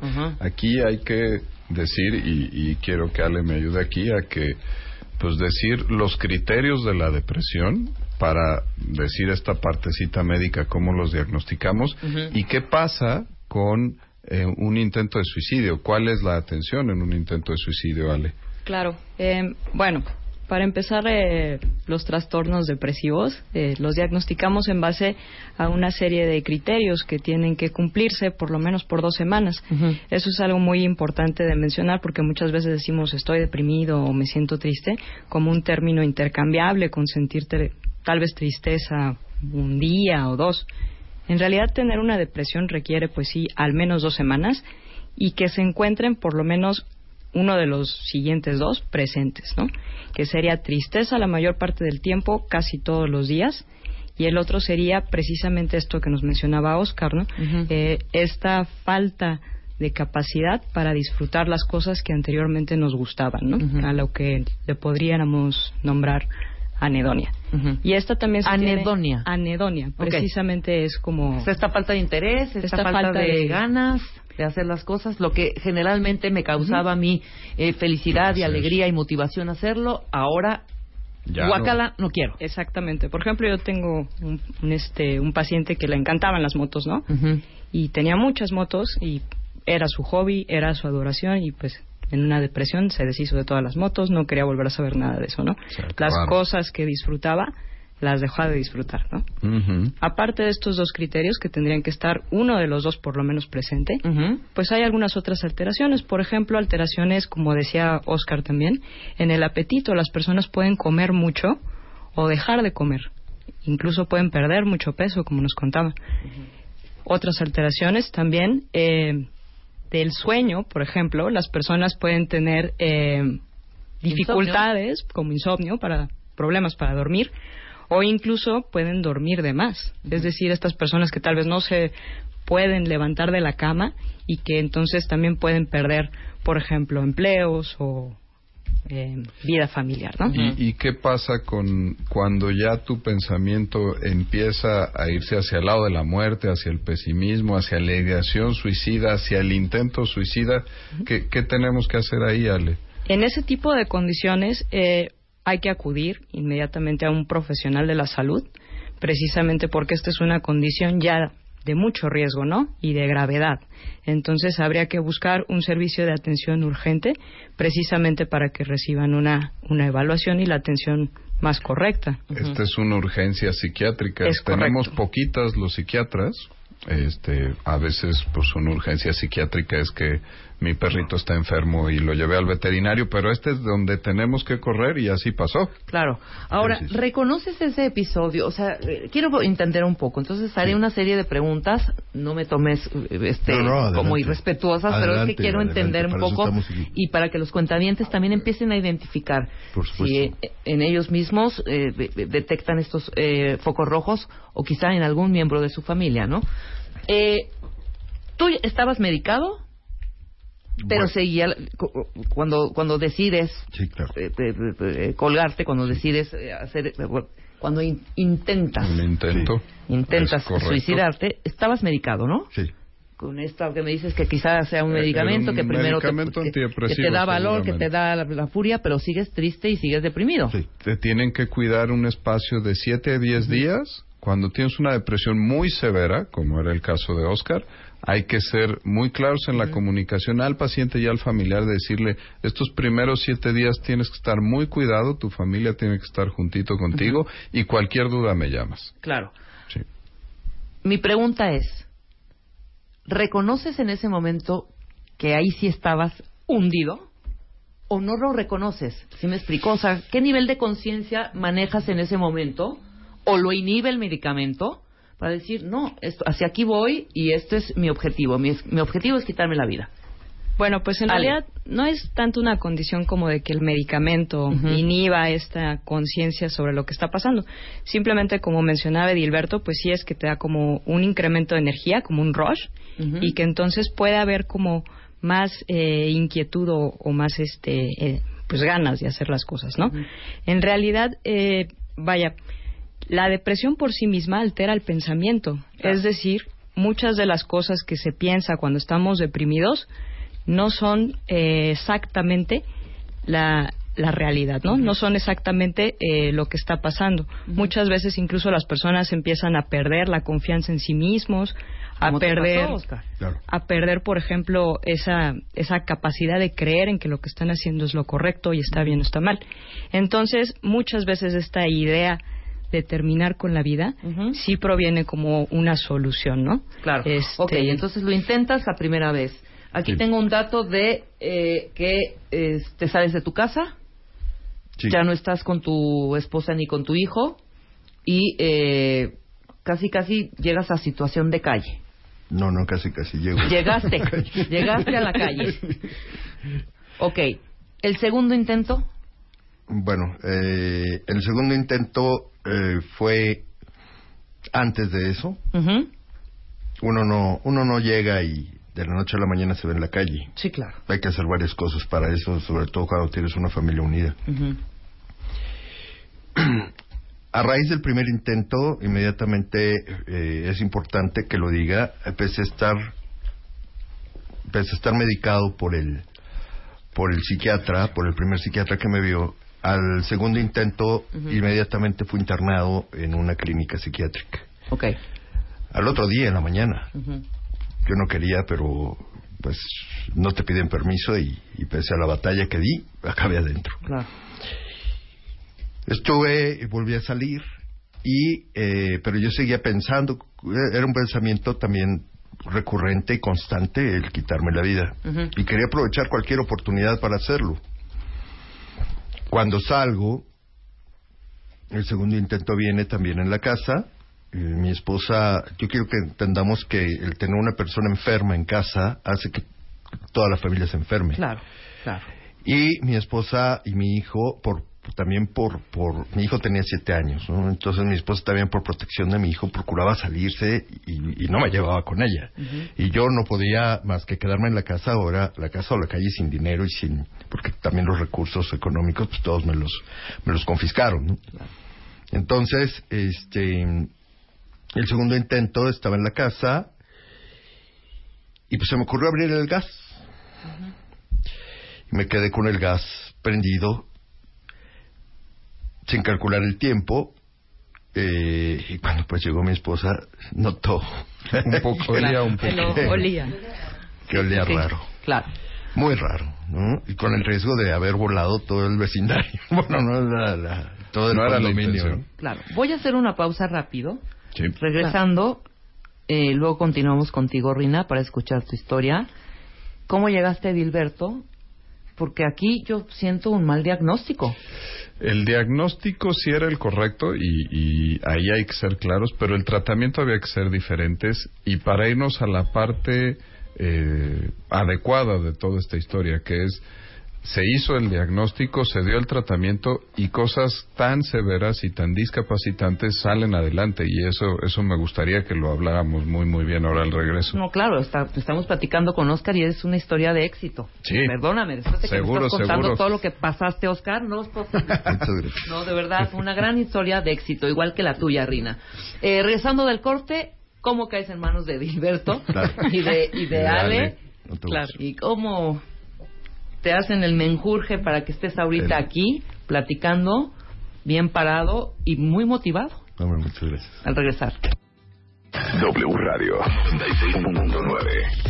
360 Radio, Twitter, Facebook, Periscope. wradio.com.mx y martadebaile.com. Oigan, para todas las mamás y papás, les tengo una bonita noticia. Para los que andan buscando una computadora para sus hijos o tienen que comprar una nueva tablet o eh, ropa nueva o mochilas o todo lo que puedan necesitar para regresar a clases, aprovechen que todas las compras ahorita en Liverpool les dan 20% en su monedero electrónico y aparte pueden pagar a seis meses sin intereses o con la tarjeta Liverpool o con algunas tarjetas de algunos bancos que están participando. Entonces dense la vuelta porque van a encontrar todo lo que van a necesitar para este back to school. Y ahora, si lo que quieren es que los niños disfruten hasta el último minuto de esta vacación, han ido a Kitsania, no saben el lugar más espectacular y sus hijos se la van a pasar increíble. O sea, pueden jugar a que son desde pilotos hasta cocineros. Doctores eh, trabajan en un canal de televisión, eh, o sea, pueden escoger entre 60 profesiones diferentes en Kitsania y este, obviamente, Liverpool tiene boletos de cortesía para todos. Entonces, dense una vuelta a Liverpool porque tienen 20% de regreso en monedero electrónico. Pueden pagarlo a seis meses sin intereses y aparte van a ir a Kitsania. Más temas, más temas. Más especialistas, más Marta de Baile en W. Estamos de regreso en W Radio, 12 de la mañana con 10 minutos. Y bueno, ya eh, escuchamos el testimonio de Oscar. Ya Sí. nos platicó paso a paso lo que se Yo quiero entender un poquito la, el comportamiento de la depresión. O sea, de pronto, eh, Oscar metido en su chamba, le produce el estrés esta depresión o ya traía algunos, eh, ya traía de, de- de antes algún background, algún gen eh, que finalmente al estar sometido a estos eh, niveles de estrés tan tan severos le detonó eh, eh, la depresión evidentemente hasta llegar a eh, dimensiones eh, severísimas, agudas. La- ¿O cómo es? La respuesta es E, todas las anteriores. La genética, el medio ambiente, lo que viví de chavo, cómo se fue dando mi neurodesarrollo, todo tiene que ver para que se haga la tormenta perfecta y entonces puedas llegar a un tema de una depresión. Entonces no le podemos echar la culpa a una sola cosa. Ay, vengo una familia de depresivos. Ay, este, mi mamá me dio la espalda y no el pecho. Ay, este, fui muy desafortunado cómo me estuvieron pasando las cosas. Se juntó todo. Y aquí en el caso de Oscar llegamos a un caso de las depresiones más severas que existen. La clasificación es depresión leve, moderada, severa y la severa con síntomas psicóticos. Psicótico suena muy feo la palabra. Pero psicótico es cuando te despegas de la realidad. Aquí tú definías muy bien, Ale y tú platicaron muy bien, cómo era esta situación difícil de comprender para el que no la ha vivido. De, ¿Cómo puede ser que yo no me dé cuenta que estoy tan mal, que necesito ayuda? Pues sí, ese es tu despegamiento de la realidad. Y este tipo de depresión, por eso le, le agradezco en el alma a Oscar que haya venido el día de hoy, porque es un testimonial de esto. Es difícil que alguien quiera hablar de una cosa No, tan profunda. Muchas gracias, Y Oscar. eh, aquí eh, quiero que Ale me ayude porque en el caso de Oscar y, y tú lo ibas delimitando, el error no fue mal diagnóstico. Todos los especialistas en salud mental somos buenos para diagnosticar un caso como este. Voy a decir una palabra, una, una cosa como muy común, pero luego me regañan en Twitter, pero ya me vale madre. Que es, este, es un diagnóstico de camión para un psiquiatra. Lo vas pasando y dices, ay güey, este tiene una depresión severa. El problema no fue el diagnóstico, el problema es que a veces, eh, como muchas cosas en medicina, llegas y te diagnostica una infección, no te jaló el primer antibiótico, Hay que ahí te va el segundo, otro, claro. y ahí te va el más duro. El problema en el estigma de la salud mental es que ya te costó trabajo ir al, al doctor y entonces, híjole, no me funcionó. Sí, Igual y yo no estoy loco, igual y el doctor está peor que yo, ya lo googleé, ya vi que se la pasa jugando videojuegos. Ya no voy a regresar. Ya no voy a ir con y el ya no me tomo el medicamento. Y ya no me tomo la medicina. Claro. Hay que funcionar igualito que hubiera sido por el dolor de panza. No me funcionó la primera medicina que me mandó el doc. Pues voy y le reclamo y le digo, oye, me cabrón. Claro, No ¿qué jaló el tratamiento. Ahora, dime una cosa, Oscar. ¿Durante cuánto tiempo esta, esta, estas sin ganas, esta no motivación, esta falta de, esta desidia, esto me vale gorro la vida, ¿durante cuánto tiempo, mientras estabas trabajando, eh, eh, eh, lo padeciste? Bueno, eh, yo te puedo decir que empecé en los, con los síntomas, yo creo que una- un año y medio antes de, que, De que- tronar. de que tuviera el quiebre. Este. Y no hiciste caso. No, para mí era un simple Sí. agotamiento, para mí era Estoy simplemente el estrés favorable, ¿no? El estrés que te impulsa a seguir con las cosas. Jamás pensé que, que hubiera podido este, caer en, en, en una depresión. Claro. Que luego fue peor, porque un año estuve eh, entrando y saliendo de instituciones psiquiátricas, conocí todas, y atendiéndome por médicos eh, diferentes cada Claro. que entraba, ¿no? Cada, cada, cada que entraba a alguna institución me atendía un médico distinto y cada uno daba su diagnóstico. Sí, no había follow-up ahí. Por pasa. supuesto, claro. Eh, bueno, pues justo en esto que, que nos decía Edilberto, sí hay diferentes tipos de depresiones y diferentes eh, severidades, ¿no? Y para cada una de estas hay un tratamiento distinto. Es decir, por ejemplo, las depresiones leves, a lo mejor sí podríamos utilizar psicoterapia, este, pero para otras depresiones que son más graves o que son ya moderadas, es necesario un medicamento, un medicamento antidepresivo. Las depresiones, como nos decía Edilberto, de más gravedad, serían estas que tienen algún tipo de alteraciones en el pensamiento, como serían la presencia de ideación suicida o incluso intentos suicidas, y eh, también la presencia de estos síntomas psicóticos. Este, Siri ya quiere participar. Siri quiere, Siri Siri quiere hablar, ya quiere hablar. medicamento, Siri. Encontré ahí, ya. Siri, Siri quiere hablar. Adelante, adelante. Eh, Perdón, sí. Y entonces, para estas depresiones que, que tienen este tipo de sintomatología, es muy necesario utilizar medicamentos que tal vez, eh, pues ahora sí tenemos que ser más agresivos para el tratamiento, ¿no? Por ejemplo, utilizar medicamentos antipsicóticos, Ajá. que tienen un nombre muy feo, pero son precisamente pertinentes en esta situación. Y, por supuesto, combinarlos con medicamentos antidepresivos, ¿no? Que eso es lo que eh, está tomando eh, Oscar. ¿Sigues en tratamiento?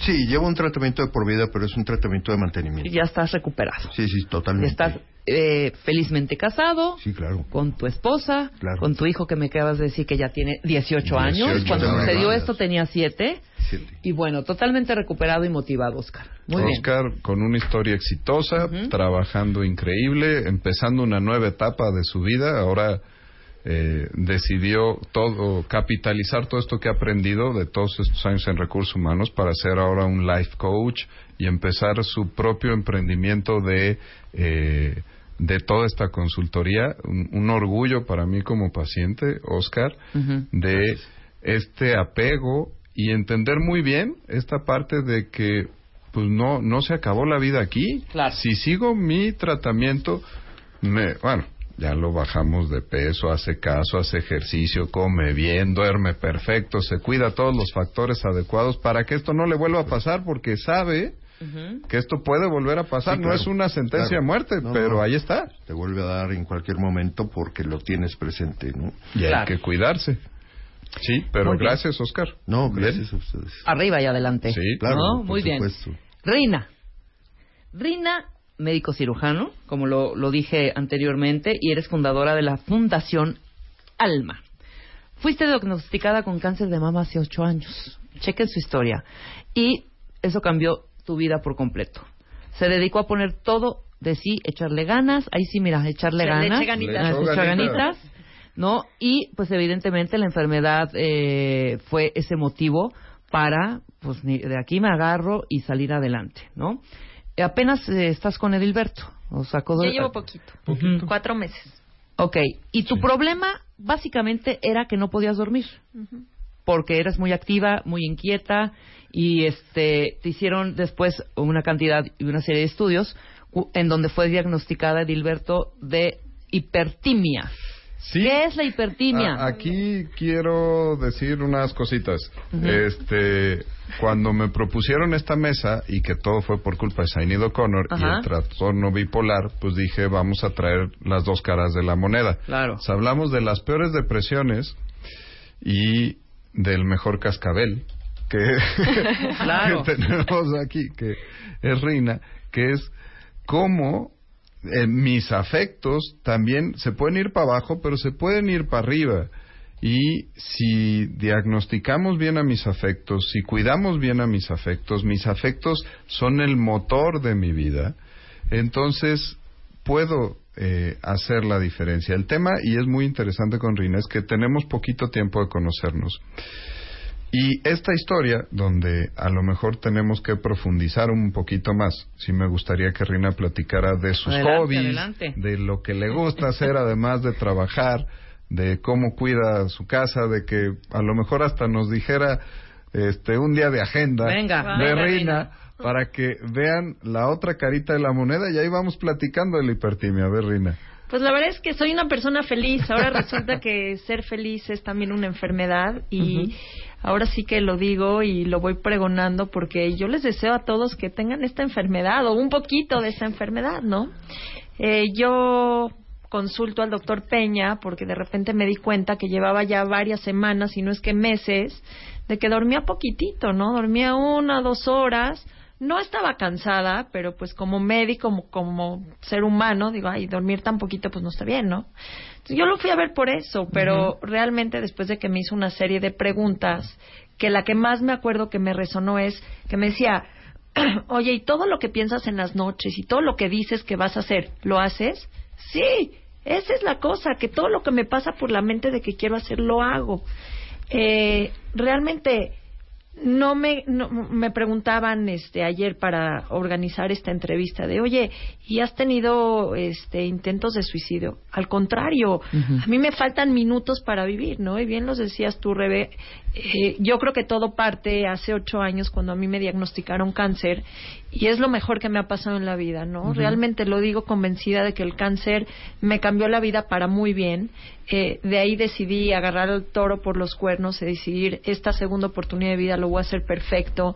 Eh, cerré mi consultorio en un hospital privado y ahora nada más me dedico a la medicina social y, y, y sí, ver a mis pacientes, apapacharlas, eh, eh, eh, decir gracias Dios que estoy viva un día más y me hacen falta una horita más, unos minutos más de vida, ¿no? El, el quererme comer al mundo eh, cada instante es yo creo que lo que me caracteriza.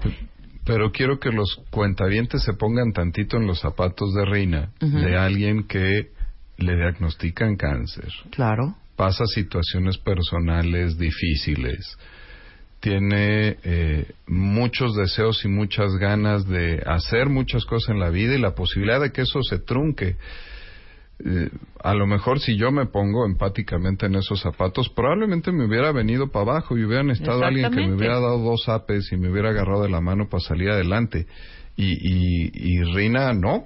Rina, ¿cómo nos fue? No, no, yo creo que eh, no es tema, pero bueno, que el papá de mis hijas se haya ido, eh, tener una familia tan amorosa, mi hermano gemelo que a mí me dio cáncer eh, físico y a él le dio cáncer emocional, creo que fueron muchos factores para decir quiero estar bien, voy a estar bien y esta segunda oportunidad de vida ahora sí la voy a vivir al máximo, ¿no?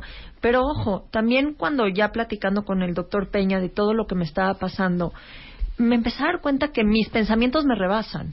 O sea, mi mente está revolucionada, que realmente ese, ese es el significado de hipertimia, ¿no? Que, que hiper, tu mente está al mil por ciento.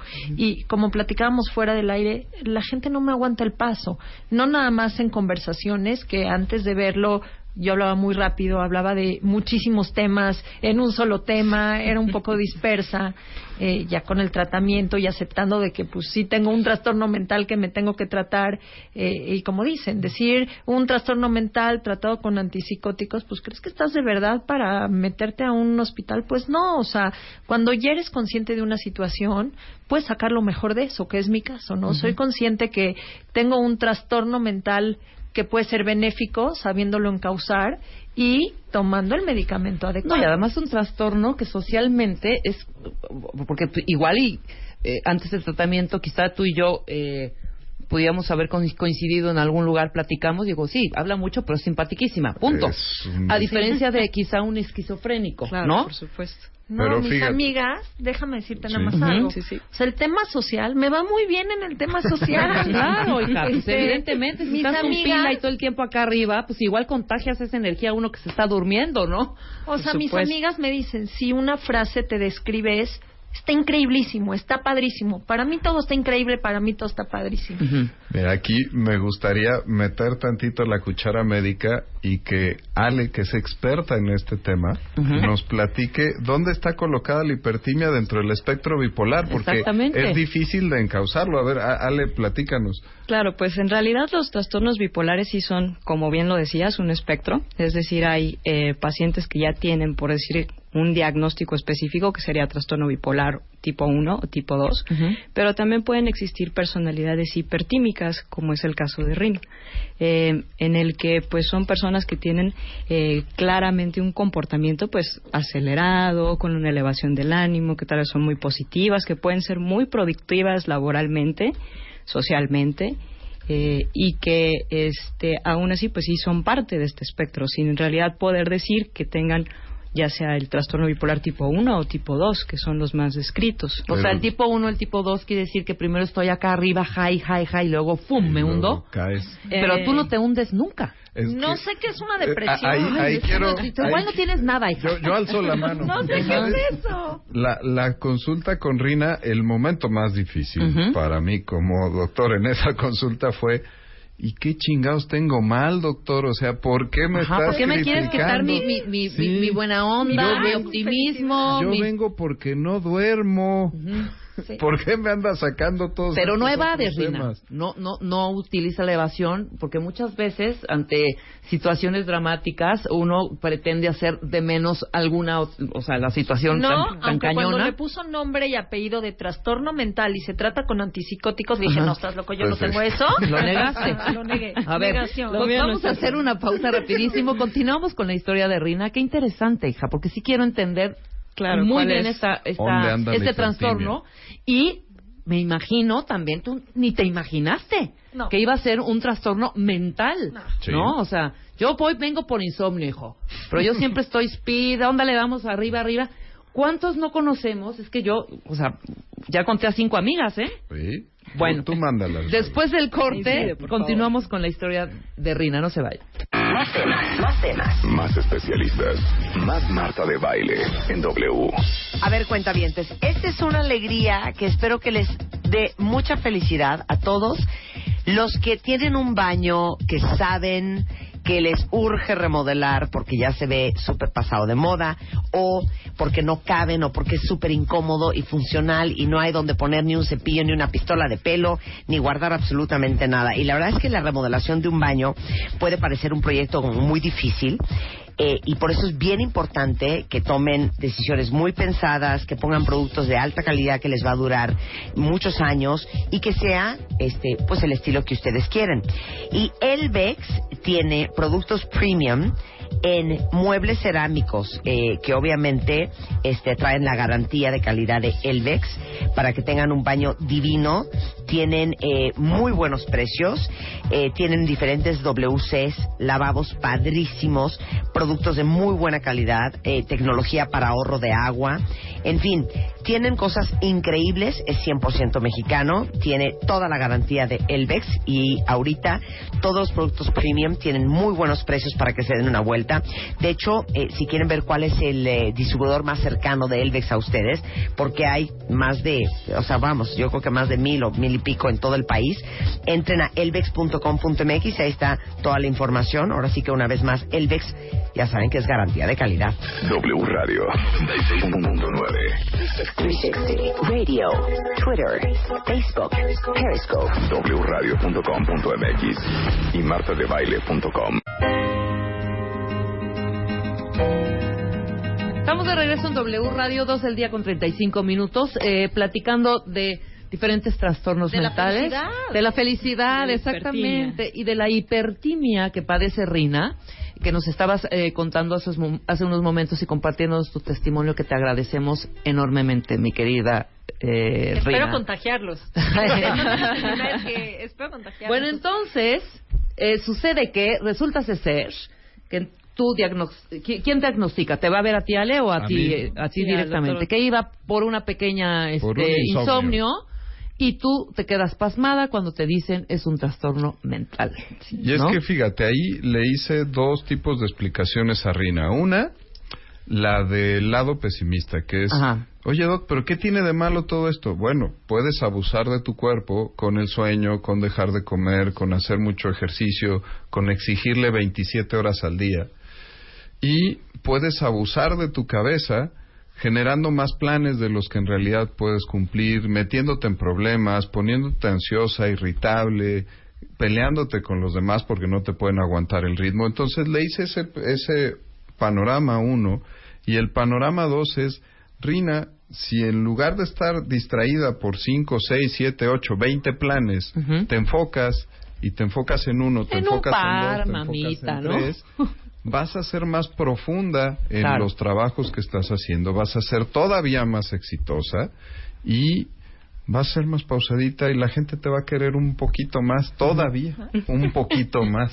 Pero en algún momento tus amigas, pues más cercanas evidentemente, te decían o sentías el rechazo de pronto o que, ay, ahí viene Rina, voltense, voltense, voltense. ¿Sentías? Pero, Al Nada. contrario, Ajá. eh, les platico que desde que me dio cáncer, que tengo proyectos de la fundación, recaudamos mucho a través del deporte. Y en tres ocasiones ya tuve eh, esta oportunidad de hacer un viaje a escalar dos veces la montaña más alta de África. Ok. Kilimanjaro ya lo subí dos veces. y me he encargado de enrolar a mis amigas que de no hacer nada, de no mover un dedo, Ya estaban llegando a la trepadas cumbre. en la cumbre, ajá. Ahorita en noviembre me fui con una amiga que amo, adoro, Ana, no nada más ella, acabé enrolando también a sus hijos para ir al campo base del Everest. Ujú. No cualquiera se levanta y dice 16 días sin bañarme en el clima extremo. Y mis amigas, siento que las que son cercanas, les gusta juntarse conmigo y que las invite a estas locuras. Ahora, dime, pero la tristeza, pues es una emoción. Y es, eh, y todos en algún momento hemos sentido tristeza. No estoy hablando de, de, de ya llegar al límite de la depresión, no. Tristeza, nostalgia, eh, rabia, coraje. ¿Qué onda con todas estas emociones? Si las tienes. Claro, o sea, soy ser humano, ¿eh? O sea, llora. Sí, claro, lloras. No, lloro no, o sea, me cuesta mucho trabajo llorar, pero algo que reconozco es que soy muy era muy explosiva. Todo mundo así, si ya no oía lo que quería oír, era enojo. Pero algo que tengo que reconocer es que tengo mi hermano, que es mi hermano cuate, mi hermano gemelo, que es de las pocas personas que con una llamada me decía, a ver, pon los pies en la tierra, o sea, no, no, no es para tanto, ¿no? Esa es una muy buena combinación, un balance con mi hermano gemelo que tengo de que me pone los pies en la tierra. Ahorita me dice, no, no, ¿cómo que nunca estás cansada? Yo te he visto que de repente estás... Sí, Sí, claro, evidentemente, o sea, pero a lo que voy es no me es entristecen muchas cosas, no es un pero así trastorno- tirarme al drama, no. No, no, no. No, no, no, es un trastorno que, que vaya de un polo a otro, o sea, en ningún momento eh, cambias de esta eh, felicidad o esta hiperactividad a una depresión profunda o a gritar y a llorar. No sé qué es eso. Mira, En el caso de Rina, pues en realidad se trata más bien del polo, como decía Dilberto, eh, hacia lo alto, ¿no? Hacia lo high. Este, y que muchas veces, pues todas estas emociones incluso pueden ser muy intensas, ¿no? Este, por ejemplo, pues la irritabilidad o la ira, ¿no? Se pueden vivir como de un modo muy, muy intenso. No es tanto de que Rina esté ciclando entre tener depresiones y tener el estado de ánimo elevado. Eh, que eso pues sí sería parte más bien de los otros trastornos bipolares. En el caso de Rina pues se trata de un temperamento hipertímico. Pero eh, hay que decir que el que tiene alguna inestabilidad en los afectos, vamos poniéndolo así, siempre tiene un poquito más riesgo que otras personas que no lo tienen para poder hacer en algún momento depresión, que era una de las cosas que costó más trabajo de, de poder platicar con Rina, que decía, oye, pues es que yo no sé lo que es una depresión.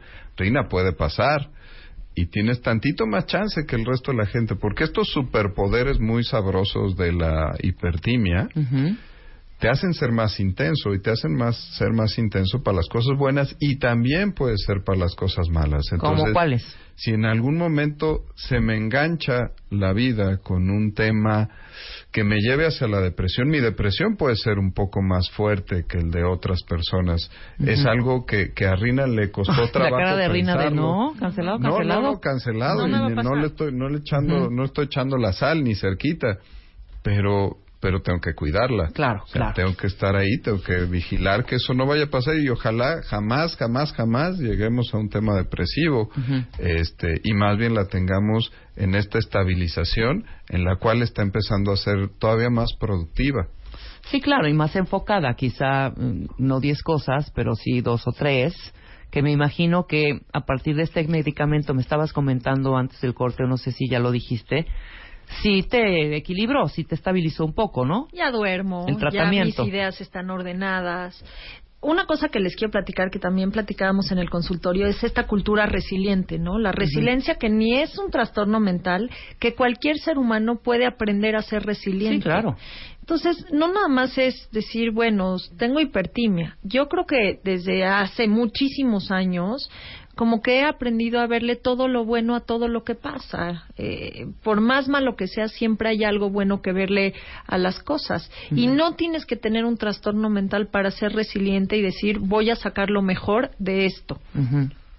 Claro, totalmente. No, no, no. Dime, Dilberto. Eh, eh, y aquí tenemos dos extraordinarios ejemplos de resiliencia. Totalmente. Uno desde Oscar la también. depresión y otro donde nunca se tocó la depresión y que el mensaje incorrecto sería, ay, este, qué feo tener trastornos mentales. No son muy frecuentes, los pueden tener hasta gente como Rina, que por eso le agradezco en el alma que esté aquí hoy, porque nadie cerquita de ella hubiera pensado a lo mejor que, que No, y así tenía. como Rina, hay mucha gente, inclusive, o sea, yo ya me estoy cuestionando, ¿eh?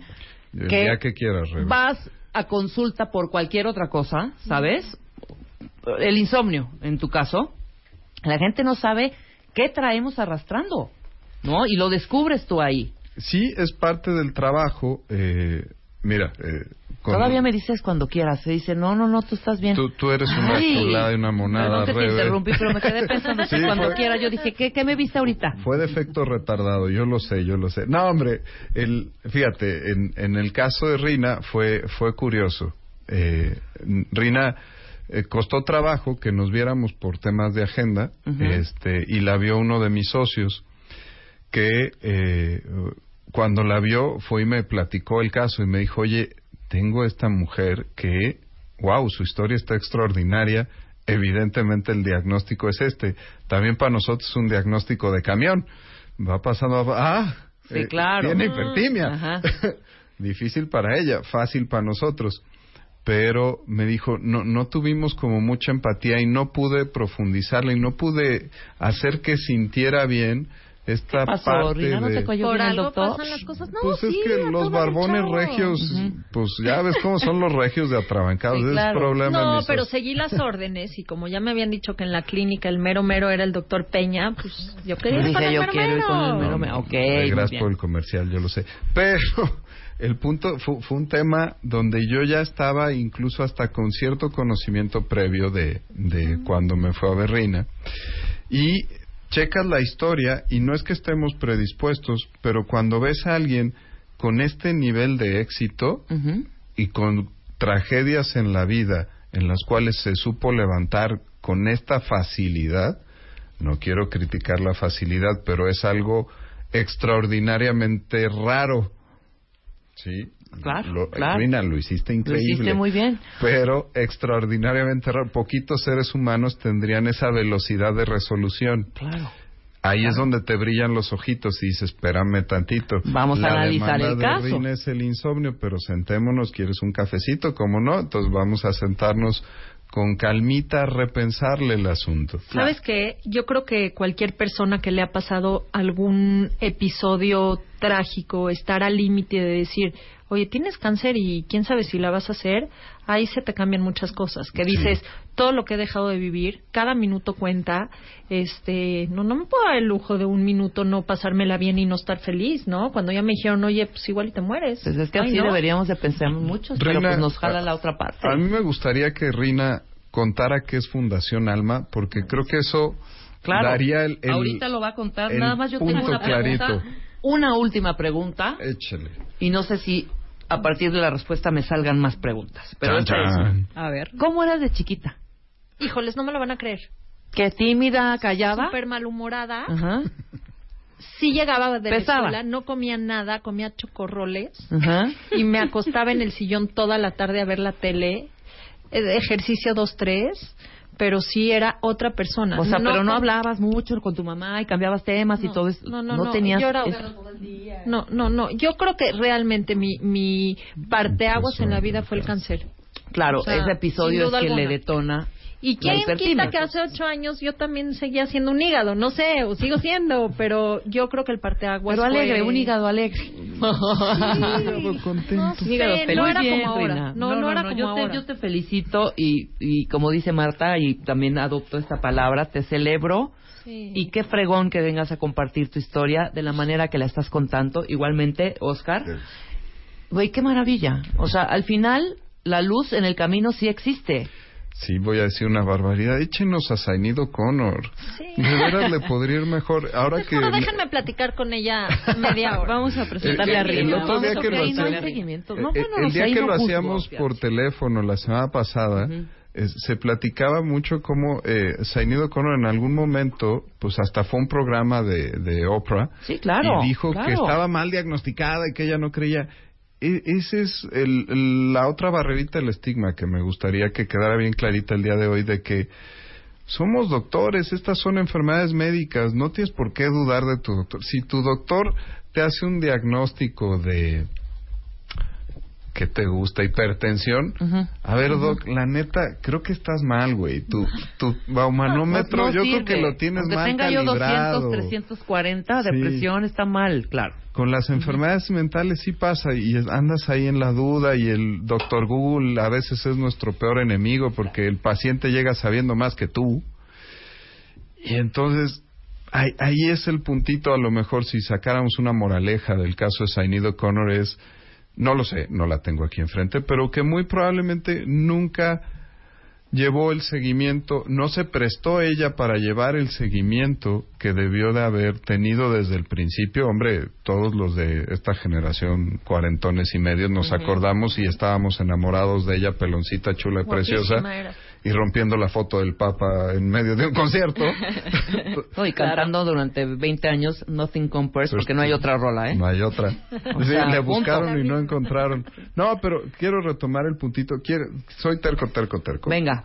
Quiero que Rina nos platique qué es alma, porque ¿qué es eso nos va a decir mucho de lo que se logra con esto. Venga. Pues Fundación Alma la hice justamente después de que me dio cáncer, que no concebía en mi mente cómo habían mujeres que se quedaban sin esta última parte eh, del tratamiento después del cáncer de mama, que es la reconstrucción, ¿no? Y empecé de cero, empecé una fundación, pero así como me dice el doctor y todo lo que piensa así, y yo dije, voy a hacer una fundación y en menos de un año, ¿qué fundación ya había recaudado un millón de pesos? Ya tenía dinero, ya tenía hospitales. Eh, hago esta fundación como para devolverle a México pues esta segunda oportunidad, ¿no? Y más con mi historia de que mis abuelos llegaron eh, un poquito antes de la guerra y pues este migrantes de Polonia y mis abuelos se volvieron empresarios, ¿no? Y yo yo siento un gran compromiso con México. Para eso hago Fundación Alma y al año, pues un proyecto chiquito, un proyecto que era mi misión de vida, que sigue siendo mi misión de vida, que todo el tiempo estoy pensando, ¿qué más voy a hacer? ¿Qué más voy a hacer? ¿A quién más voy a ayudar? ¿Cómo más puedo ayudar? ¿De dónde puedo sacar más? ¿Qué otro proyecto puede hacer que crezcamos? Eh, pues se convirtió en un proyecto, hoy es nacional, hoy estamos en 11 estados de la República con cuatro diferentes eh, programas, ya no nada más estamos con las cirugías de reconstrucción, hoy tenemos eh, un proyecto de un libro que se llama El brasier de mamá, que estamos rompiendo con paradigmas del de, tema de la autoexploración en niñas a partir de quinto año de primaria, donde me encanta a mí personalmente ir a escuelas donde nos hacen eventos enormes, donde vamos, les explicamos a las niñas cómo hay que autoexplorarse. Tenemos un proyecto que también fue parte de mi insistencia y de mi mente que me da vueltas eh, líder en Latinoamérica de investigación en conjunto con la UNAM en el tema de genética, que es único en Latinoamérica wow. proyecto, y otro que tenemos banco de prótesis externas. Pero creo que mi personalidad hipertimia, mi enfermedad, no es personalidad, es mi enfermedad de hipertimia, me ha hecho llegar a tocar puertas de los directores de empresas que me siento con ellos y en tres patadas los convenzo de por qué me tienes que dar un millón de pesos para mi fundación. Wow. Muy bien. Y, y, se traduce, se capitaliza. También este, tenemos una empresa familiar de equipo médico que todo se traduce en, en productividad, todo se traduce en. Todo marcha perfecto. En ayudar a la gente. Bueno, claro, claro que esa es mi misión y que todos los días lo que, si me dices, ¿qué te preocupa? Es no puedo ayudar a toda la gente que de verdad quiero ayudar. Claro, claro, no, no te das abasto te fijas cómo el doping positivo de la hipertimia nos puede dar estos resultados también llevados. Digo, Rina. La hipertimia la mueve. Hace poquito que nos conocemos y ella, voy otra vez a mis palabras que no debo usar, me reclaman, silvestremente pudo llevarse y gracias a la contención familiar, a tu tu otro yo, tu alter ego, que es tu hermano, que te pone los pies en la tierra, pudo llevarse toda esta energía para lograr todas estas cosas que ahora va a lograr muchas más cosas. No, ¿cómo no?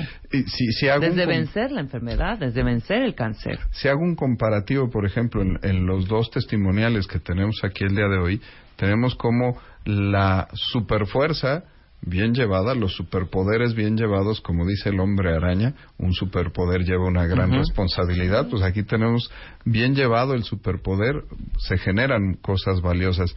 Y en el caso de Oscar, cuando enfocas muy bien tu depresión, te mantienes, haces un buen seguimiento, ¿cómo puedes lograr también cosas increíbles. Ahora me, gustaría que Oscar platicara tantito del proyecto que está empezando para ¿Qué estás haciendo, Oscar? Muchas gracias. Este, muy rápidamente, eh, mi recuperación se concreta gracias al, a la atención oportuna que tuve con, con el doctor Peña, con mi terapeuta, eh, Etiel Cervera, al que veo todas las semanas, y eso me ha dado la fuerza de emprender nuevos, nuevos negocios nuevos proyectos y ver que la vida es maravillosa.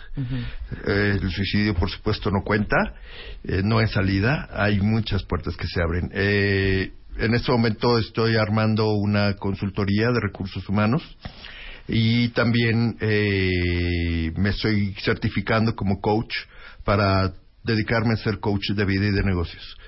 Este abriré mi, mi consultoría dentro de poco y pues pásanos este, los datos y aquí hacemos la promoción adecuada cómo no por supuesto.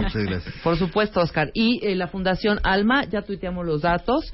Tienes Twitter eh, Rina Rina el mío personal es Rina Doc el de Fundación Alma es Alma-Fundación. Tenemos Facebook de Fundación Alma también que está como Fundación Alma nos pueden seguir, ahí vienen eventos, pueden sumarse, pueden participar, cosas muy padres. Maravilloso. Y Oscar, estás en arroba Viva la Empatía. Y en Facebook pueden encontrar eh, a Oscar como Viva la Empatía, igual, junto, todo junto.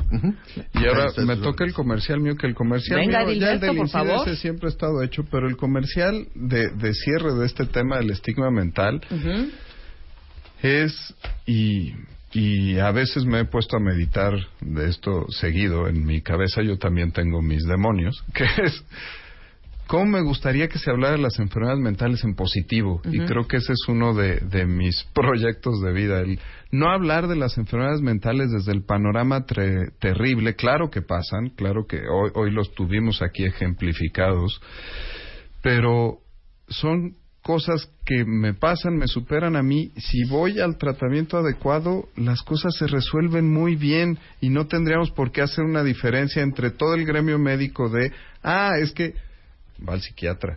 Pues no, voy al ortopedista, voy al ginecólogo, voy al endocrinólogo, al cardiólogo y también voy al psiquiatra ese, ese estigma también dentro de, del gremio médico tendríamos que ya dejarlo de lado y englobarnos como que las enfermedades mentales son enfermedades igual que todas, son súper frecuentes, tienen un presupuesto gubernamental, tenemos hospitales hechos para eso. Ahorita en el Twitter, Doc, ¿dónde me atiendo? A lo mejor si yo tengo la pata rota sé dónde voy a ir, claro. pero la gente no ha tenido tal acercamiento que de repente decir, oye, si ando depre, ¿dónde voy? Hasta cuesta trabajo generar eso. Estoy de acuerdo. Eh, esto ya no debería estar pasando y hay que estar haciendo estos programas para esto. Claro, yo me gustaría agregar que, pues, en realidad, este tipo de padecimientos no, no discriminan a nadie, ¿no? Nos puede pasar a cualquiera de las personas y no es eh, algo que esté pasando, dijéramos, en algún mundo distante, ¿no? En un mundo paralelo. Exactamente. Entonces, tenemos, por ejemplo, testimonios como los del día de hoy que en realidad, pues, precisamente la intervención y la detección eh, puede hacer una diferencia enorme, ¿no? Entre cómo pueden o hacia qué lado va a inclinarse la balanza y que entonces, pues a fin de cuentas, precisamente eh, es el estigma muchas veces lo que detiene el ir a ver a un especialista de este tipo, ¿no? Y es importante resaltar que en nuestro país tenemos un retraso de 7 hasta 10 años en el diagnóstico de este tipo de padecimientos.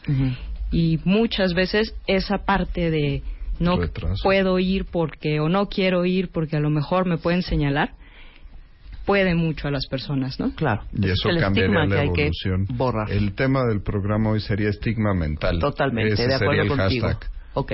Les agradezco mucho. Gracias, Rebe. Gracias, gracias. Oscar, Muchas Edilberto, gracias. Alejandra. Eh, eh, a- Alejandra y Adilberto los pueden encontrar en arroba Incide México. Voy a dar el teléfono Yes. del Por Incide. favor. Es el 5666 5677. Ya estamos tuiteando el teléfono 5666 5677. En Facebook están como Incide guion medio salud guion medio mental. Mental. Eh, y la página incide saludmental.mx. Yes. Nosotros nos vamos, estamos de regreso el lunes, que dice con Fer Tapia, después tenemos deportes, después viene la güera Greenham, después viene el hueso, luego Francisco, eh, No, Alejandro Franco, Alejandro perdón, con Franco. música y después Hora pues 21. un vinito, ¿no? Pues co- para escuchar hora 21 y después música. Quédense en W Radio, se va a poner bueno y es viernes. Nos vemos el lunes. Gracias.